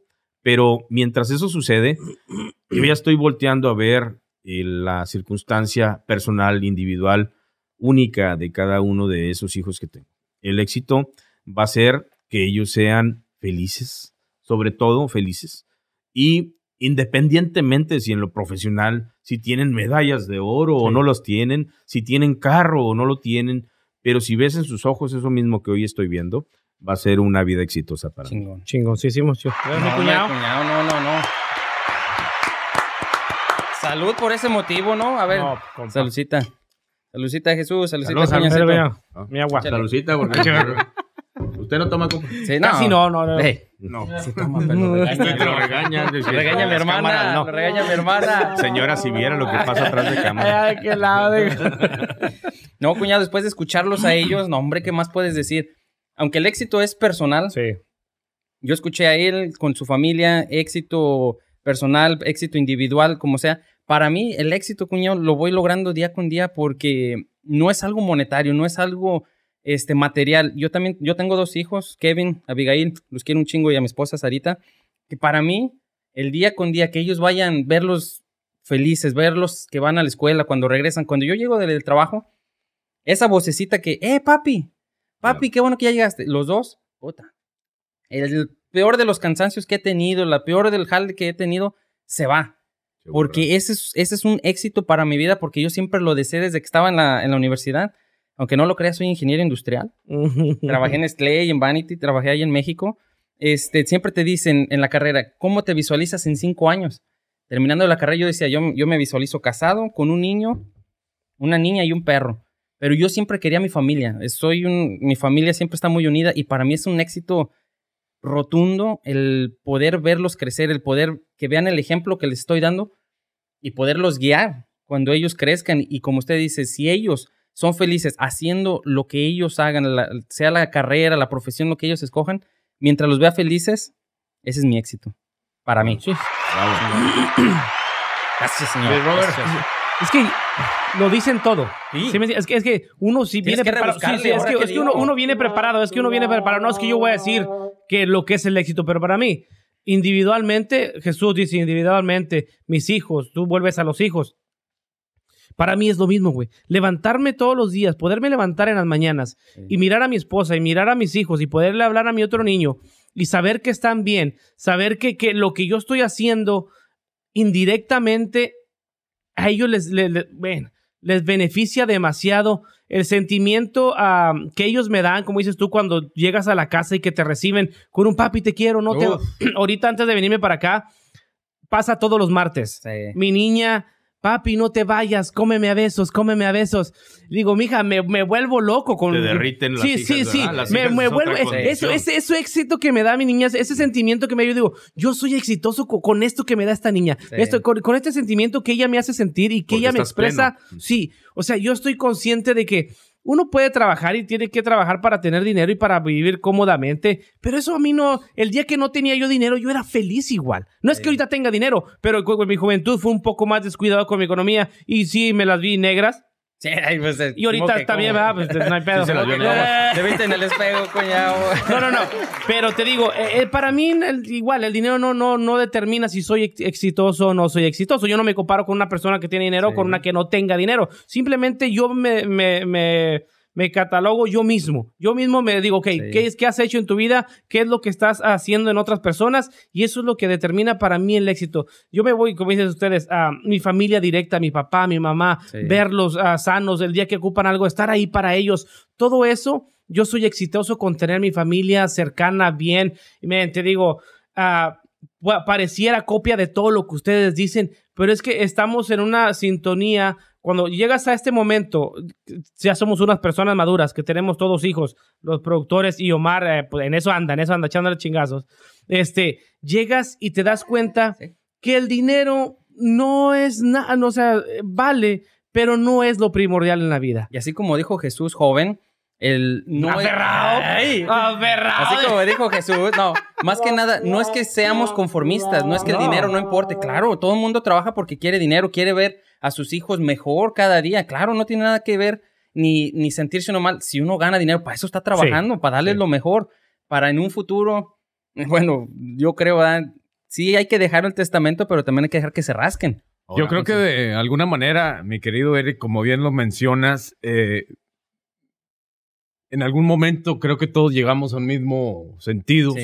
en el cual simplemente la deducción es que la familia unida, la familia con la atención pertinente, la familia que te llena, como tú bien mencionas, cuando después de una jornada laboral eh, dura vienen a reconfortarte el alma, Sí, creo que es lo no, no, no. importante. Y viene mucho a hacer sentido que la familia prácticamente unida, la familia que te llena el corazón es prácticamente el éxito entonces, ¿no? Sí. Pues fíjate una sí. cosa, y les voy a compartir un detalle, ojalá y lo recordemos porque es algo que he estado mencionando frecuentemente en los programas. Hay una estrategia para hacer sentir a la raza que no es exitosa, sobre todo a la que participa en las redes sociales. Hay una estrategia común que se observa a nivel global. Es en la teoría del espejo, Tocayo, lo hemos dicho ya muchas veces. La teoría del espejo es, yo no soy quien creo que soy, tú no eres quien crees que eres. Yo soy quien tú crees que soy y tú eres quien yo creo que eres. Eso quiere decir que la perspectiva de tu éxito te la van a manejar en redes sociales mediante likes y aprobación común Eh, de sí. un grupo de personas que va a determinar qué tan exitoso eres y que eso va a influir en tu calidad de vida y en tu felicidad. Y eso es una estrategia maquiavélica que puede destruir a cualquier individuo. Si siguen permitiendo que en las redes sociales los definan los likes, Sí. si les quieren permitir a esas personas que ven su programa, muchísimos, cientos, miles, yo creo, que ven su programa y que no dan like por ese egoísmo, que determinen su grado de felicidad y de éxito, señores, estamos perdiendo el sentido de estar tras un micrófono. El grado de influencia que tiene un individuo es la lealtad hacia su público, la lealtad hacia la verdad, hacia la verdad y hacia la justicia. Eso es lo que se debe permitir detrás de un micrófono. Otra cosa es vanidad. Amén. Es todo, eso es señor. todo. Señor. por la familia, por lo que dijo don Jesús y don Jesús. Y Jesús y saludcita. Jesús. Sí, sí, Y sí. fíjate que lo había analizado, pues la, la producción es magnífica, el, el contenido es muy bueno Gracias, gracias. y siempre he sido creyente y levanto el dedito por ahí en la red social y a veces me llama la atención.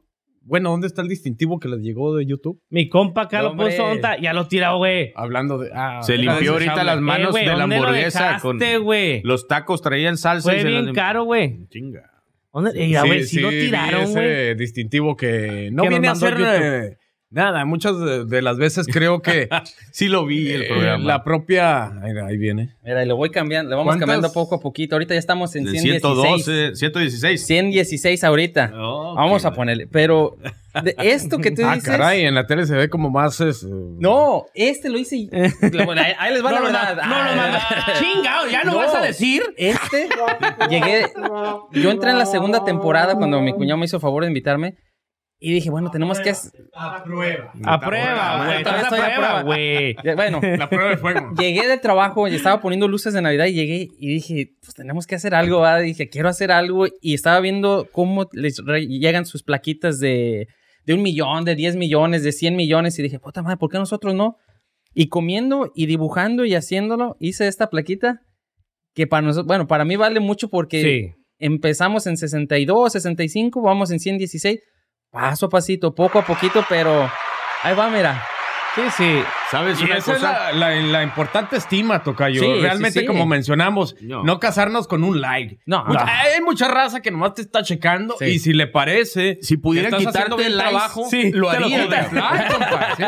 Aquí lo importante es fiel, a- es ser Sí. fiel al proyecto. Sí. Este es uno de los rasgos que te dicen, realmente confío en lo que estoy haciendo. Tengo la Sí, seguridad de que lo voy a hacer bien.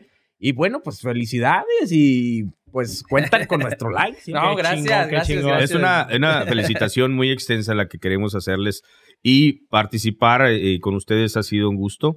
Eh, honestamente estábamos debatiendo en el tocayo y yo este, si participar acá porque existió algún comentario por ahí en Eh. la anterior y hay que hablarlo todo como eso, como uno Sí, lo- sí.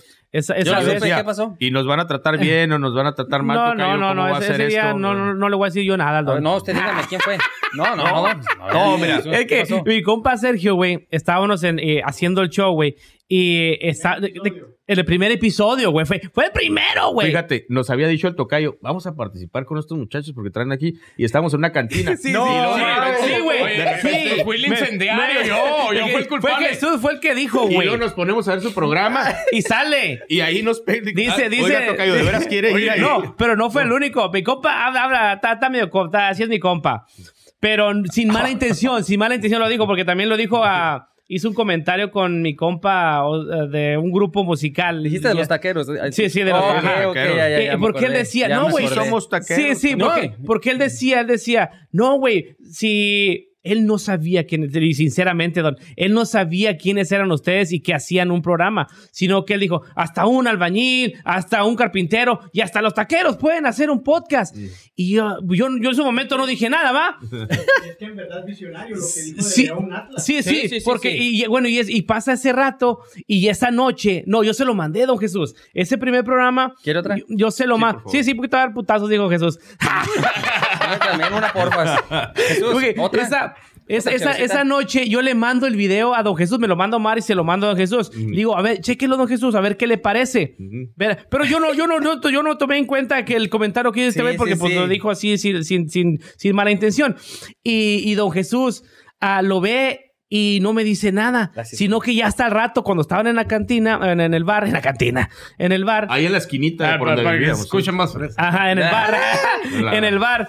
Me dice, no, pues, qué poca madre de su compa que, que, que dijo que hasta los... Y digo, ah, la- y me regresé. Y pues sí dijo, pero le digo, no, no lo hizo de mala intención. Le digo, lo, de- lo aventó al aire, Al aire. sin saber que ellos, ah, tiene- de verdad, se llama la taquiza Gracias, y de verdad venden tacos. Digo, porque pues el güey sabe, digo, él me conoció. No, había ah, mucho orgullo, yo, ¿eh? yo, yo vendiendo, yo vendiendo tacos. y Yo fui taquero por un año, si no es que más, güey, vendiendo tacos. So, so no fue nada despectivo. Y sí, sí, sí, sí le dije a Omar, yo le voy a sacar el tema al don para pedirle. Si en su momento se, se molestó y, y le sintió que fue agredido, mil, discul- mil disculpas enfrente de aquí. Yo ¿Ah? Un saludo, lo va a perdonar. Un saludo a todos los taqueros del todos los mundo. taqueros del mundo. Que diga Desde eso. Quinto Elemento Podcast. Le, falta, le, le falta la sillita de Walter Mercado. De Walter Mercado. Pero neta, Les no, no, no, todo- todo no fue de mala sobra. intención. Y le digo, y mi compa. pues, Ándale, coño, ábrenos esta. en lo Sí, que mi, mi compa, platicando. esa vez igual, am, eh, hablando de otro tema de la diversión aquí en Oklahoma, igual dice, no, que ya estamos hartos de que nomás vengan a tocar aquí los pescadores de Río Concho. Digo, cállate, los hijos, que, que él trabaja conmigo. Le digo, "Ja- ojalá él me ayuda a trabajar a veces. Le digo, el chavo que toca con los pescadores, le digo, te lo digo. Digo, pero, pero lo hace sin, él, él no sabía quién, quién era el chavo este que es amigo mío. Pero te digo, fue un comentario, si de veras, ¿mandé? Malditas drogas. Maldita, sí, sí, el vato es drogadicto, el vato es ese. Se perdió la los droga. ojos, no, no, la- no, no. No es mi compa. Cuñado, fíjate, eso es lo que estaban diciendo los dos Jesuses. De que la responsabilidad que tiene Sí. tener este micrófono enfrente. Sí. Lo que tú digas vas a ser juzgado. El pez muere por la boca, por, sí, su propia sí. boca. Entonces, lo que uno diga aquí de chascarrillo, lo que no, lo pueden tomar de otra forma y puede causarte hasta Y además problemas. ahora, ah, dentro de un mes, todo lo que manejes para Google va a ser analizado, los contenidos pueden ser eh, sacados, incluso los amigos que están detrás de los controles deben de estar al día en esa circunstancia. Vale. Van a estar viendo los contenidos y si algo consideran que no es constructivo o que si no va acorde con las eh, legislaciones internas, esos usos y costumbres que maneje cada red social, los van a sacar y es una condición que posiblemente deje bien parado solamente a los que jueguen con esa estructura que le conviene a esa Ajá, red. sí. Tú sabes que Mark Zuckerberg y esos cuates traen su teoría de conspiración, traen otras cosas. Y nosotros somos ovejitas, somos parte de un grupo pequeñito que debemos de saber defendernos de los tiburones, hermanos. Así en es. esas circunstancias hay mucho que analizar, las redes sociales tienen mucho que aportar. Toda la gente que ha este, apoyado a este programa, pues invitarle a que lo sigan haciendo, porque señores, estos son los programas que deben de crecer. Este es el lado social, el lado sensible que observo de mi amigo, el lado impulsivo de mi amigo para generar esa constructividad que se genera en esa mezcla debe de ser aprovechado e impulsado siempre, donde sea, en cualquier escenario, y Oklahoma lo necesita. No pueden permitir monopolios. Es como si usted permitiera en el ranchillo chiquillo que solamente la miscelánea venda eh, productos básicos para toda la raza. Sí. Vas a hacer a la miscelánea el ser más poderoso de ese rancho y vas a hacer que ponga o quite a la gente que ellos quieran. Aquí debe hacerse una democracia donde los talentos manden, donde la raza muestre lo que trae en la maleta y que al final de cuentas todo sea para bien de la sociedad, porque si uno destaca, va a ser para bien de la gente. Sí. Si van a ser cada vez más competitivos estos programas, pues que seamos mejores. Sí. Y eso va a llevar a un nivel de, co- de competitividad donde después Chicago nos pele los dientes. Sí. Entonces, California, vamos a ver qué podemos hacer. Si compañeros como ellos se casan con, Calif- con, con Oklahoma y empiezan a hacer programas con este nivel de producción, entonces vamos a ver otros escenarios. sí, entonces sí, sí. vamos a cambiar estas cosas que están sucediendo en Oklahoma. Invitarles permanentemente a que sigan trabajando en esto, agradecerles eh, profundamente los tiempos que nos dedican. Llevamos 72 minutos. Sí. de Wow, programa. se nos fue. Y se nos va el tiempo de volada. Sí, sí, sí. Y hablando del tiempo, yo les traía esa pregunta así rapidito, no me la tienen que extender mucho, va. No hay problema por mí, por Sí, el sí. tiempo. ¿eh? Ok, ok. ¿Qué es el tiempo para ti, Jesús? El tiempo yo creo que es eh, mucho, muy importante. Eh, siempre trato de no perderlo. Ajá. Siempre trato de estar en una sintonía cronológica demasiado consciente. Y cuando llegas a los Estados Unidos, viejo, te das cuenta Sí. que el tiempo cuesta. El tiempo es hasta valioso. Y, y me ha dejado una gran lección. Pero yo creo que sobre todo el tiempo es eh, mucho más importante cuando lo direccionas con la familia. Sí. Volve- volvemos a caer en lo mismo. Sí. Es mucho, muy importante cuando ese tiempo tú te das cuenta que vale la pena. Sí. El tiempo que te pagan por hora, porque usualmente en los Estados Unidos así Sí. es. En México a veces te casas con una empresa y pues es lo mismo. Sí. Mucha gente por eso está acá. Yo creo que es muy importante siempre darle la atención al tiempo. Es, eh, es un tema eh, mucho, muy valioso. Creo que es importante que toda la raza que nos escucha tenga el verdadero sentido. Sí. Mi querido Eric, Tocayo, mi temo de lo que realmente significa esta magnitud de, de medir distancia física que, que en manera teórica significa el tiempo. Yo creo que es muy importante tenerlo siempre en mente, que no se debe desperdiciar así porque sí, porque de, de alguna manera la vida nos rige en momentos, en conexiones y como tú bien mencionaste ahorita, siempre que hagas bien un acto seguido del otro, te va a llevar a aprovechar precisamente bien esta medida cronológica que es Sí. lo más importante. Don Jesús. Excelente. Pues, eh, nos vamos a la base, ¿no? Que es el tiempo. Eh, cuando los antiguos estaban buscando cómo generar condiciones de vida mejores, pues establecen procesos que tenían ciclos de traslación del- de las vueltas de el- la Tierra hacia el astro rey, hasta el Sol, y procesos de rotación, en donde establecías procesos del día a la noche. Y en esos ciclos establecías en cuantía, en números, cuándo ibas a poder sembrar, cuándo ibas a poder cazar, cuándo tu mujer iba a tener los mejores hijos, cuándo era peligroso acercarse a ciertas áreas, cuando era... Y en esas condiciones se puede establecer que el tiempo es un estándar establecido y creado por el hombre. Sí. La necesidad de medir, cuantificar, dirigir del hombre hace que el tiempo surja. Porque si tú le preguntas al universo, le vale madre el- Sí. Sí. al hombre, ¿no? Entonces estableces condiciones de medición que el hombre continuamente está midiendo procesos, pero cuando aspiras a la universa- universalidad y a la eternidad con tus acciones, a veces el tiempo no tiene importancia. Eh. Si disfrutas día a día el, periodo que tienes con tus hijos, como decía el tocayo, si disfrutas día a día el realizar este tipo de programas que espero que nunca se borren de las redes, si disfrutas todo el tiempo que tienes en presencia en este mundo y lo aprovechas, yo creo que la perpetuidad y el tiempo al final de cuentas va a dejar de, de tener esa misma condición que les ahora les afecta demasiado a los jóvenes el tiempo porque se consideran viejos a los 30 años, Sí. Sí. porque consideran que sus ciclos terminaron a los 25, muchos de los modelos están acabando sus vidas, esos periodos y pierde sentido todo el resto de esa unidad de medida que les que se imponen. Y yo creo que el tiempo es una de las maneras eh, de medir y de estar sopesando lo que está haciendo en el mundo, pero que se está ahorita mal utilizando el tiempo por eh, nuestras amigas. Yo, por ejemplo, veo que mis hijos están pegados a una computadora y que están perdiendo la divinidad de su espacio, de su Sí. permanencia en un lugar con una familia, perdiéndose todos esos momentos que podrían estar aprovechando por estar pegados a una... Ahí es, es importante el periodo de tiempo. Yo lo que quisiera dejar aquí es que el tiempo es eh, importante para quien eh, lo aprovecha y para quien lo pierde. Eh, esa unidad de medida de- define al humano exitoso del humano perezoso, del humano que no va a trascender. El que sabe aprovechar esa medida va a tener su nombre escrito donde deba de estar escrito. ¿no? Así es. De hecho, esos aplausos para don Jesús. ahorita que estaba diciendo eso, es increíble que si uno agarra un celular y se sienta en un sillón, no sabe cuánto tiempo pasa viendo, ya sea un TikTok, ya sea Facebook, eso. De repente te levantas y dices, cabrón, 35 minutos.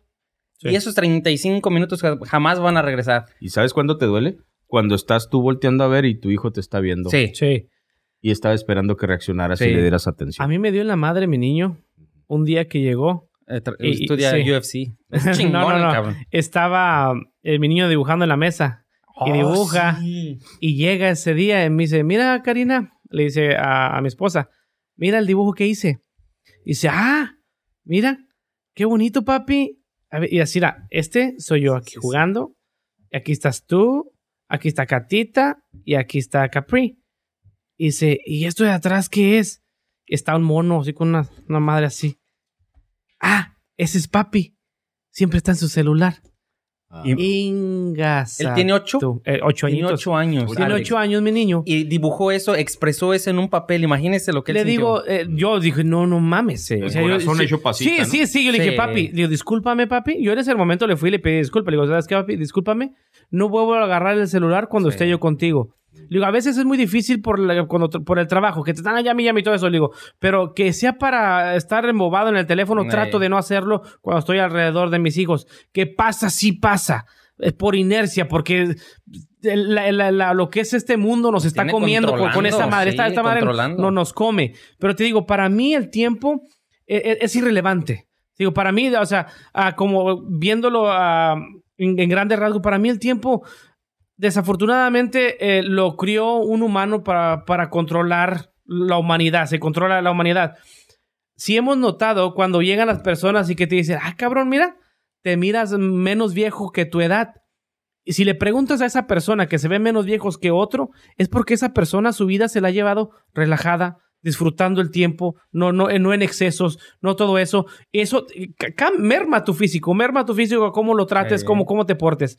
Ah, cómo, la- cómo las personas pueden ah, pasar tanto tiempo. Yo a veces me he tocado, cuando me vale madre el tiempo y tengo que trabajar y trabajo y me doy cuenta que ya pasaron cuatro horas trabajando. Ahí digo yo, el tiempo vale madre. O sea, yo, mientras que lo que yo estoy haciendo sea algo productivo y esté haciendo algo para bien, chingue su madre cuánto me tardé. Me Sí. vale madre cuánto me tardé. Porque te digo, mucha gente dice, ay, es que yo corrí, eh, el tocayo, corrí dos millas en 35 minutos y este otro vato lo corrió en cuatro horas. Bueno, para el tocayo es bueno correrlo en, en 35 minutos, pero para la otra persona le viene valiendo el tiempo que corrió las dos millas y media. Él con que haya corrido sus dos millas y media Sí. en cuatro horas, él no se fijó en cuánto tiempo, simplemente las corrí. Y eh, humanamente dice el cronómetro, cronómetro que son cuatro horas. Esto, pues no mames, va. Si te pones a pensar de esa manera, pero cuando te pones a pensar eh, positivamente que el tiempo no tiene que ser tan relevante en nuestras vidas. Obvio que es importante en situaciones de negocio, en situaciones de, de- de- de cuando convives con las personas, es importante, pero no, ay, solamente tengo dos horas para convivir contigo. No mames, entonces no vengas. No vengas, porque no. Y si vas a estar midiendo el tiempo que vas a regalarme tú de tu vida y que yo te voy a regalar tu tiempo, mejor no vengas. Pero eso se ve mucho aquí en la, en la comunidad americana. Sí, cuando hacen las fiestas- sí es, güey. La fiesta empieza de puntual. 3 a 5. Sí, Te- Yo conozco y hemos ido a fiestas donde son amigos que los queremos con todo el alma y todo. Empezamos a... Ellos empiezan a las 3 exactamente. Llegan a las... Faltando 5 a las 3, van entrando. Cuando ya van a dar las 5, unos 10, 5 para las 5, por decir, si nomás era de 2 horas, ellos sí son, dicen, ok, di muchas gracias por haber venido. Y esa es la señal de que se acabó la fiesta. Y se acabó a las Sí. 5. sí. Y uno, ahorita que estabas diciendo de correr, él corre 5 kilómetros diarios. Y ponle, para él, el tiempo es importante para una meta que él tiene, a una meta que él quiere. Ahí sí el tiempo es importante porque es una meta personal que él quiere batir su propio récord pers- personal o lo que sea. Y para la persona que duró dos horas corriendo, valió la pena cada, cada vez que va corriendo, ve un árbol, los pajaritos, se puede detener, apreciar. Y es totalmente diferente y es válido para cualquiera de los dos. Es sí. irrelevante. No, sí, para cualquiera de los dos. Es totalmente diferente, pero importante para cada uno. Fíjate, la filosofía del Zen es el... mm, Te dice que no midas tu vida en años, meses, días, horas, minutos, segundos. Te pide que midas tu vida en sonrisas, en amigos, en producción para tus generaciones futuras. La filosofía del Zen te dice que en este espacio que ocupas hoy, estés ya trabajando para los que todavía no vienen, que estés trabajando no solo para tus hijos, para tus nietos, y que en esa filosofía vas a dejar de temer a la muerte. Te dice que no vas a estar temeroso de cuando llegue tu fin, sino que vas a estar esperanzado de una universalidad o una... Ahí no existe Dios en la filosofía del Zen, pero te dice que vas a estar eh, esperanzado de que llegue la espiritualidad a tal nivel de que seas universal. Entonces, es importante ahí tomar en cuenta todas las filosofías del mundo para no temer la pérdida del tiempo, eh, para no temer a la muerte, para mu- muchas cosas sirve, ¿no? Chingón, Chingón, no manches. Pues aquí nos podíamos quedar platicando horas y horas y No horas y horas. Ya no más. Se nos va, se nos va. Se nos se, va. se nos va, se nos va. Bueno, a ti, cuñado. A mí se me hace más largo. Dijo. La costumbre de este programa, Don, es de que al finalizar nos aventamos nuestros chistecitos. Sí. Yo sé que el tocayo Jesús ya, ya, anda está- que- ya anda con la ardillita acá, ¿qué pedo? No, espérate, ve lo que trajo. No, te digo, qué bárbaro, cuña. Este, bueno, a ver, le damos la palabra a lo- a los invitados. Si quiere aventar un chistecito, Jesús, ¿usted? Primero tocayo. Échale, to- Eh, échale grandes tocayo, primero, señores. El señor. Le- si quieren, ¿quieren que me lo avente primero? A ver, a ver, Échale, échale. bueno. Llega un cuate a una oficina y le Bájale esa preguntan, madre. Le preguntan si conoce de, de organización de oficinas y si conoce computadoras, ¿no? Eh, le preguntan, oiga señor, ¿y usted conoce Excel? Dice, ¿cómo no? Hasta me sé la canción. Ah, caray, ¿cómo que la canción? Dice, dice, dice, ¿y cómo es el? ¿En qué lugar se Ay, lo que enamora? son. Bueno, hijo Eh, de- chistes de señores, Hombre. dijo. Prepárate, Jesús, con el guau, guau, guau. A ver, Échale. Yo creo que sí paso, ¿eh? Sí, sí, sí, a ver, de, cómico tengo lo que tengo de... De- de- de- de- A ver, Y ahorita un chistezazo. No, No, no. Ay, ahorita un Ah, ¿cómo le chistezazo. tócale, tócale. A ver qué... Ay. A ver, dale, Chuy. Échale. ¿Le doy yo? No, ¿tú? Va, que va. Pues era un rentero, va, que tenía muchas casas de renta. Y en eso llega una y toca la puerta. Y abre y le dice, buenas tardes, señor, soy Oscar, de la renta. O sea, soy- oh, espérame, todavía no se acaba. Soy Oscar, el de la renta. Le dice, ah, ok.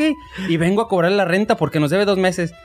Tiene el pinche descaro de venir a cobrarme la renta. Le dice, hey, pues no me ha pagado en dos mes- dos meses. Venga a ver, pinche infestación de cucarachas que tengo. Le dice, ah, caray, a ver, pásele. Y se pasa, pinches cucarachas corriendo por todos lados. Mira nomás, no le voy a pagar hasta que me solucione el problema. Y en eso voltea el dueño de ahí y ve un pulpo en la pared. Ah, Un pulpo así era Sí, sí. pegado en la pared, dice. Y voltea y dice, ah, cabrón. Y ve las cucarachas, pero se queda viendo el pulpo. Le dice, oiga, ese es un pulpo. Le dice, sí, sí, de la humedad ahorita hablamos. Primero me solucionan las pinches cucarachas. Dice. ¿Qué pedo? Bravo, Gracias, gracias. Conocedores. A ver, Chuy. Échate uno. Échate uno. Dale, dale. Dale, dale, Jesús. Sin miedo, Jesús. Ya no me acuerdo. No. Ya más ridículo que el que hice yo, ya no se Sí, ya no se puede, Jesús. Échale, cuñado. Échale para que se acuerde Jesús. Estaba Maradona, ¿no? Échale. Mamá, ya dejé la droga. Ya la dejé. Felicidades, pibe. Pero, ¿dónde la dejaste? Ya la dejé, pero lo que pasa es que no sé dónde la dejé, mamá. Qué pendejo. Lo ando buscando. Ay, Jesús. Neta, Jesús. La volviste. Güey, fue lo que se me ocurrió. No, está bien, No, no, está está bien. bien. Estaban, Para estaban. descanse, Maradona. Sí, sí, sí. Sí, Por cierto. Un, un crack. Por si lo está viendo, digo, ah, un crack. Un crack. Cuando se En ven rayitas en el cielo es que va por ahí caminando Maradona. Este, mira, contaba Ay, me ese de otro. Échale, échale, échale. A ver, a ver, sí, le- sí, le te olvida, güey. ¿Sí no? No, no, Ah, ok. dale, dale. Está, llega la policía, güey, a una, a una calle de un prostíbulo, donde están los prostíbulos. llega ¿Qué es y- eso, güey? Eh, güey. Sí, neta, güey. Una calle de prostíbulos, sí, güey. Está llena de, de lugares de eso, güey. Yo ¿Un nunca he ido, güey. Prostíbulos. Ah, Bulo. ok. En el bulo, eh. Y, Oh. y estaban, güey, y llega la policía y ver, ¡Órale, todas a chingar su madre! ¡Para arriba, para arriba, para arriba! No, salen. levantaron. Sí, sí, van para arriba de la troca, güey. Y dice un vato, ¡Mi mamá, mi mamá, mi mamá! Y el vato, súbanse todas su madre, para arriba, para arriba. Y el vato, mi mamá, mi mamá, mi mamá. Y dice, a ver, cabrón, ya, a ver, dime cuál es tu mamá. Y dice, no, no, mi mamá ya pagué, no me la han dado. eh, güey, estaba bueno, güey, ¿no? Pinches vatos, son muy exigentes ustedes, güey. Hoy sí nos van a hacer chupetones los. Sí, sí. a ver, cuidado, uno más. Falta don Jesús, él empezó. A ver, don Jesús. la ronda. Híjole.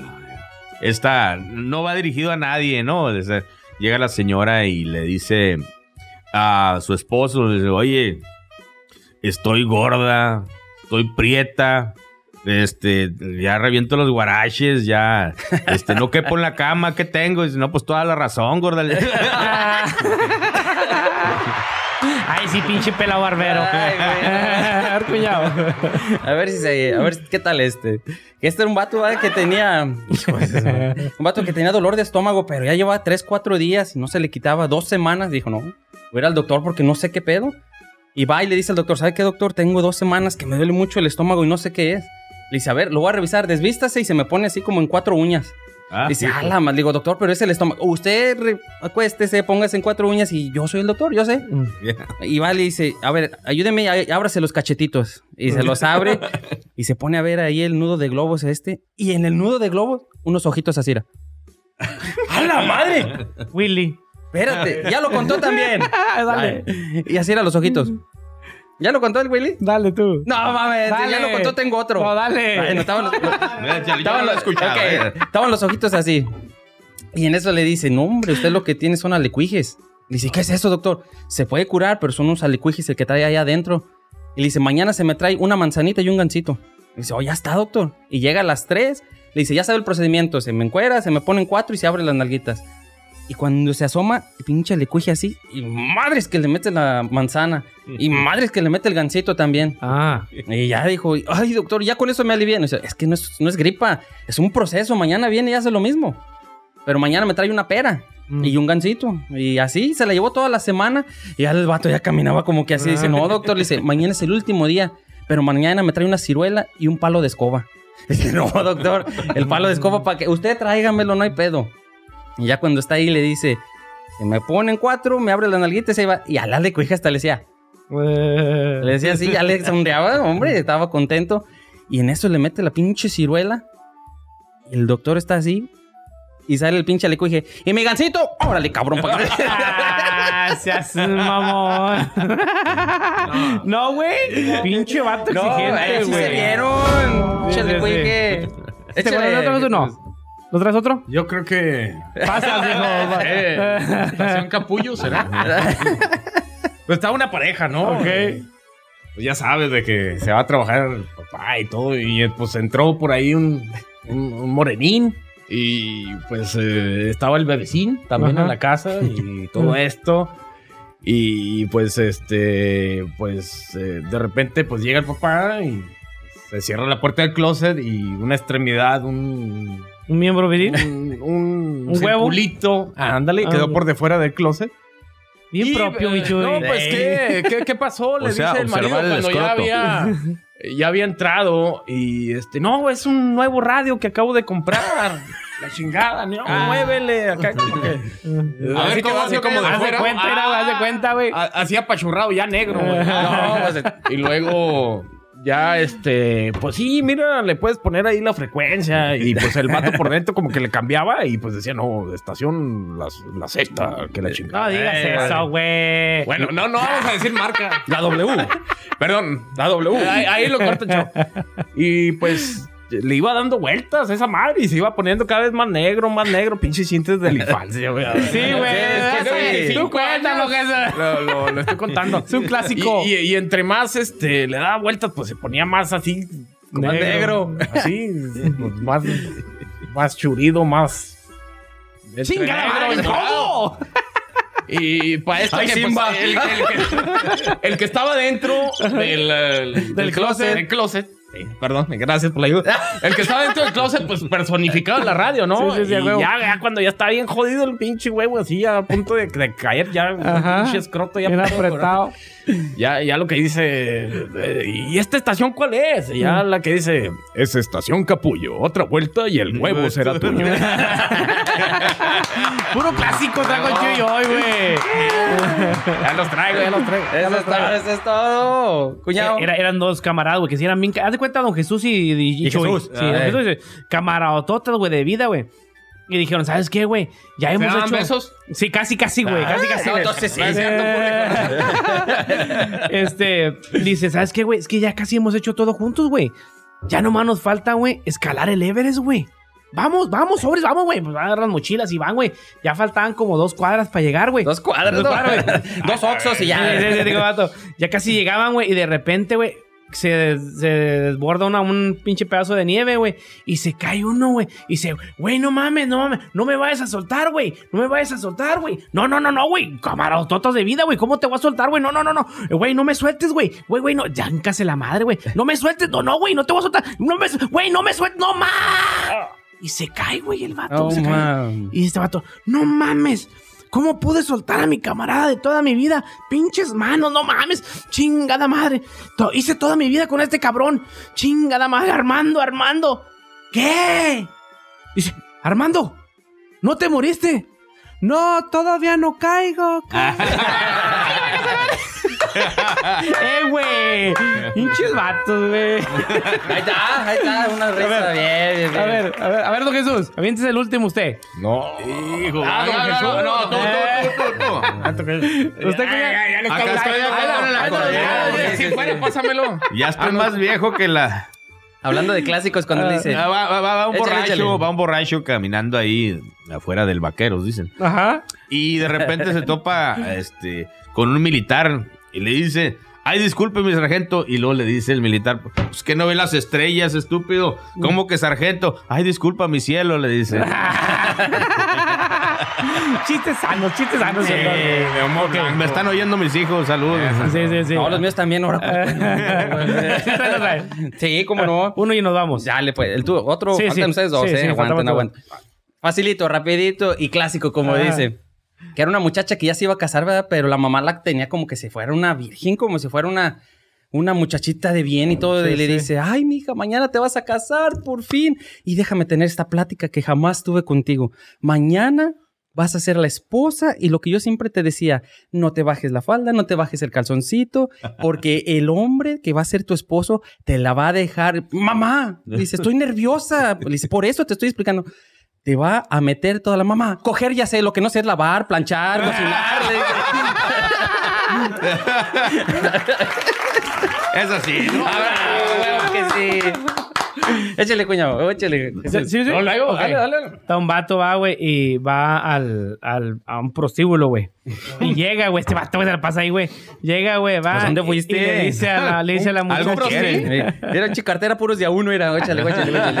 Llega, güey, y le dice, ¿ah? le dice a la muchacha, oye, No ¿cuánto, es me, cierto, amor. ¿cuánto me cobras por un, un palenquillo? Y dice, ah, son dos mil pesos. Y dice, ah, la madre. No, si está cabrón. Dice, no, no, mejor déjate cuento mi situación. Dice, no, me va más bien para platicar. Dice, es que me ha ido bien, bien mal en el matrimonio. Mi vieja me engaña cada rato y la chingada. Dice, y la neta, pues mejor, yo creo que ahorita mejor, no creo que, que pueda hacerte lo que, lo que, pues lo que está- estamos ahí platicando. Dice, no creo que podamos hacer eso. Chingada madre, pero platícame por qué. Dice, no, pues fíjate que sí, mi mujer, mis hijos me odian, en la casa no, no, me, no me aprecian. Si salgo a buscar amor en la calle, dice, pero no, no, no, neta. Dice, chingada madre. Dice, ¿sabes qué?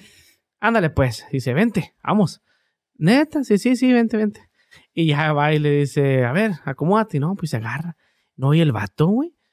Pum, pa, dale y dale. Dice, oye, cabrón, dice, pues no, que estabas estresado, que, que no, no- que no podías. Sí. Dice, no, no, dice, coger sí puedo. Dice, pero pagar no. Arre, güey. ok, a ver, ya, el último. Chuy. No, no, no, Ya, ya, no, ya, Cerramos contigo, Chuy. Cerramos contigo, Chuy, ya. Cerramos fuerte, Chuy. No. no. es presión. No es presión, Chuy. Rescate, rescate, ahí está. No lo leía, no lo leía. uno, cuñado. No, este de la abuelita está muy cruel. El chiste de la corneta. El, de, pero- el, los del teletón, güey. Ah, ¿Ya cooperaste? Sí, ya me choqué a tres. ¡A la madre! Van dos, Échale. van dos, No, van están dos muy fresas. Échale, échale, así. No, no, no, no. No, No quiere, Chuy. No, estos son chistes de niños, tocayo. Eh. No, pues por eso. Lo están oyendo sus Ya, hijos. sí, sí, sí, sí, no estoy pelado, eh. Guache con su papi. No, no, Quiere no. buscar acá de, de Sí, los sí, de quiere Franco Escamilla. Polo. No, no, no, pues qué chingoncísima plática nos aventamos. La verdad que se nos va el tiempo volando. Aquí nos pudiéramos quedar otra hora, dos horas aquí platicando Fácil. con Es estos récord, señores. cuñado. El, este fue rápido, récord. Roberto. O sea, no, fíjense, más o menos, no quería así que rápido, todo estoy quintito, dijo. este, pero sí, di- disfrutamos Así mucho su fans, compañía, ¿verdad? disfrutamos mucho de su, Sí. de su, su cultura que traen, la verdad, Sí. son unas personas muy profesionales, muy preparados en lo que Muchas hacen. gracias. La verdad, se los agradecemos por haber aceptado esta, esta invitación. Y le digo, ah, yo sí, yo sí dudaba cuando yo tuve muchas dudas de que quisiera, de si aceptaran venir por el malentendido que tuvimos una vez. Pero la verdad, las cosas pasan cuando tienen que pasar, don Jesús. Usted cuando me dijo allá fue atrás de cámaras que tiene un proyecto muy grande, no por algo aceptó la invitación, no por algo yo lo invité, no por algo estamos aquí platicando. Yo sé que de esta plática que nos aventamos hoy va a salir algo muy bueno. No, claro. No para nosotros, sino para la comunidad, que es la que nosotros nos dedicamos y que ustedes afortunadamente tienen toda su vida Como, di- dedicándole. como dices, cuñado, los tiempos de Dios son perfectos. Son perfectos, Son compa. perfectos. Sí. A huevo. Señor Bueno, Jesús, muchas gracias por, por haber estado aquí con nosotros. Unas últimas palabras, sa- saludar a su familia, a la gente que nos esté viendo. Una felicitación particularmente a Roberto, a Erika, a todo el equipo Gracias. que está aquí detrás de cámaras. Muy importante el trabajo de producción que hacen los señores. Es, eh, y lo sé en lo particular, en lo personal, lo difícil que es conseguir a personas tan profesionales como los que ustedes no pueden ver, amigos, que siguen de día, tarde o noche este programa. Estos señores están haciendo un trabajo que de verdad es envidiable. Les recomiendo ampliamente que sigan Quinto Elemento, al igual que vamos a hacer promoción de nuestros programas. Yo quisiera Sí. compartir Sí. particularmente la necesidad de que sigan ustedes estos programas. No voy a dejar de repetirlo. Es muy importante que apoyen a proyectos como el de Robert, como el de Eric, como el de todas estas personas tan profesionales. Vamos a hacer cosas eh, cada vez más grandes. El tiempo finalmente nos va a dar la razón. En algún momento vamos a estar en medios tradicionales y vamos a estar ofertando algo de calidad como lo que se merece Oklahoma. Así Les es. agradezco siempre la paciencia, la eh, intención de apoyarnos en todos No, los proyectos y quedarnos siempre a sus órdenes. Roberto sabe, y. No, gracias, sus órdenes. muchas gracias. Jesús, Jesús, sus últimas El agradecimiento a toda la banda que pinche hace vato, el te vato me favor asusta, de, güey. de escucharnos, a toda la bandera, al equipo de producción tan chingón que tienen por aquí. Un- Gracias. una felicitación muy importante. El contenido, eh, la esencia que ustedes tienen, no la pierdan, la neta, está chingón. Thank you, thank you, Chuy. Síganle adelante, viejo. Este, esperemos que no sea la última vez que nos reunamos. No, y, va a ser, y claro que que sea de aquí para adelante la intención de crear comunidad, de crear la unión. Sigue el domingo, ¿eh? Eso es domingo. importante. Sí. El domingo nos Este vemos domingo. allá Sí. en Telemundo. Está bueno, está bueno. Sí, a huevo. Estaría chingón, por ahí nos vemos. Este, Mija, y ¿ya la estás oyendo? Me están invitando, ¿eh? Eh, para que sepa de una La vez. mía también, ¿eh? Oiga, llévenselo a los chavalos Sí, para que sí. conozcan. Ya está, me voy a llevar a mi niño. un medio. Mi, niño sí, sí. quiere ir. Mi niña está que se pela. Hay que se míos tomen fotografías en la estación y que dejen una, una fotografía del recuerdo. Chingón. Porque los medios de Sí, comunicación sí, sí. se deben de sociabilizar, toca yo no. Qué bonita fotografía esa que tenemos con nuestros hijitos, ¿verdad? Esa fue lo más importante. Y es lo que, en lo que volvemos a caer. Eh, Eric, Robert, Tocayo, la familia siempre va a ser la base importante. Y mientras lo lleves, imagínate con la profesión, con lo que te gusta hacer, Sí. con lo que tanto manifiestas tú- siempre en los medios, que te gusta siempre este tipo de cosas. Y, imagínate llevarlo con la familia de la Sí. mano. Eso es lo más importante. Y eso, señores, es éxito. Ah, huevo, Señoras y señores, palabras. sonó la chicharra. Aplausos. Dios los bendiga. Gracias Dios por los habernos bendiga. Ve nomás, acompañado. ve nomás. Nos acabamos el Se tiempo acabó el completito. cronómetro. Se acabó. Señores y señores, gracias por habernos acompañado. Coman frutas y verduras. Así es. Dale, esa nos faltaba, viejo. Bendiciones, señores. Bienvenidos, señores y señores. Aquí estamos para presentarles a nuestro nuevo patrocinador de Quinto Elemento. Cuñado, ¿quién es? Es TV del futuro, señores. Señoras y señores, bienvenidos. Uno más que se une a nosotros. TV del Futuro, señores y señores, búsquenlo en Facebook e Instagram como arroba TV del Futuro 1. Y en él podemos contar con las mejores películas, series, partidos de fútbol, básquetbol, de lo que ustedes quieran, señores. Cuentan con la mejor programación de Latinoamérica y, cuñado, de todo el mundo. De todo el mundo, señor, y sobre todo los mejores precios. Así es. Haga, contacten a estas personas aquí en Facebook, ¿En dónde? contáctenos en Facebook en arroba TV del Futuro 1 y, en les darán los mejores precios. Arroba TV del futuro 1 también. Ahí estamos, señores. Señores señores, apóyenlos. Bienvenidos. Chingón.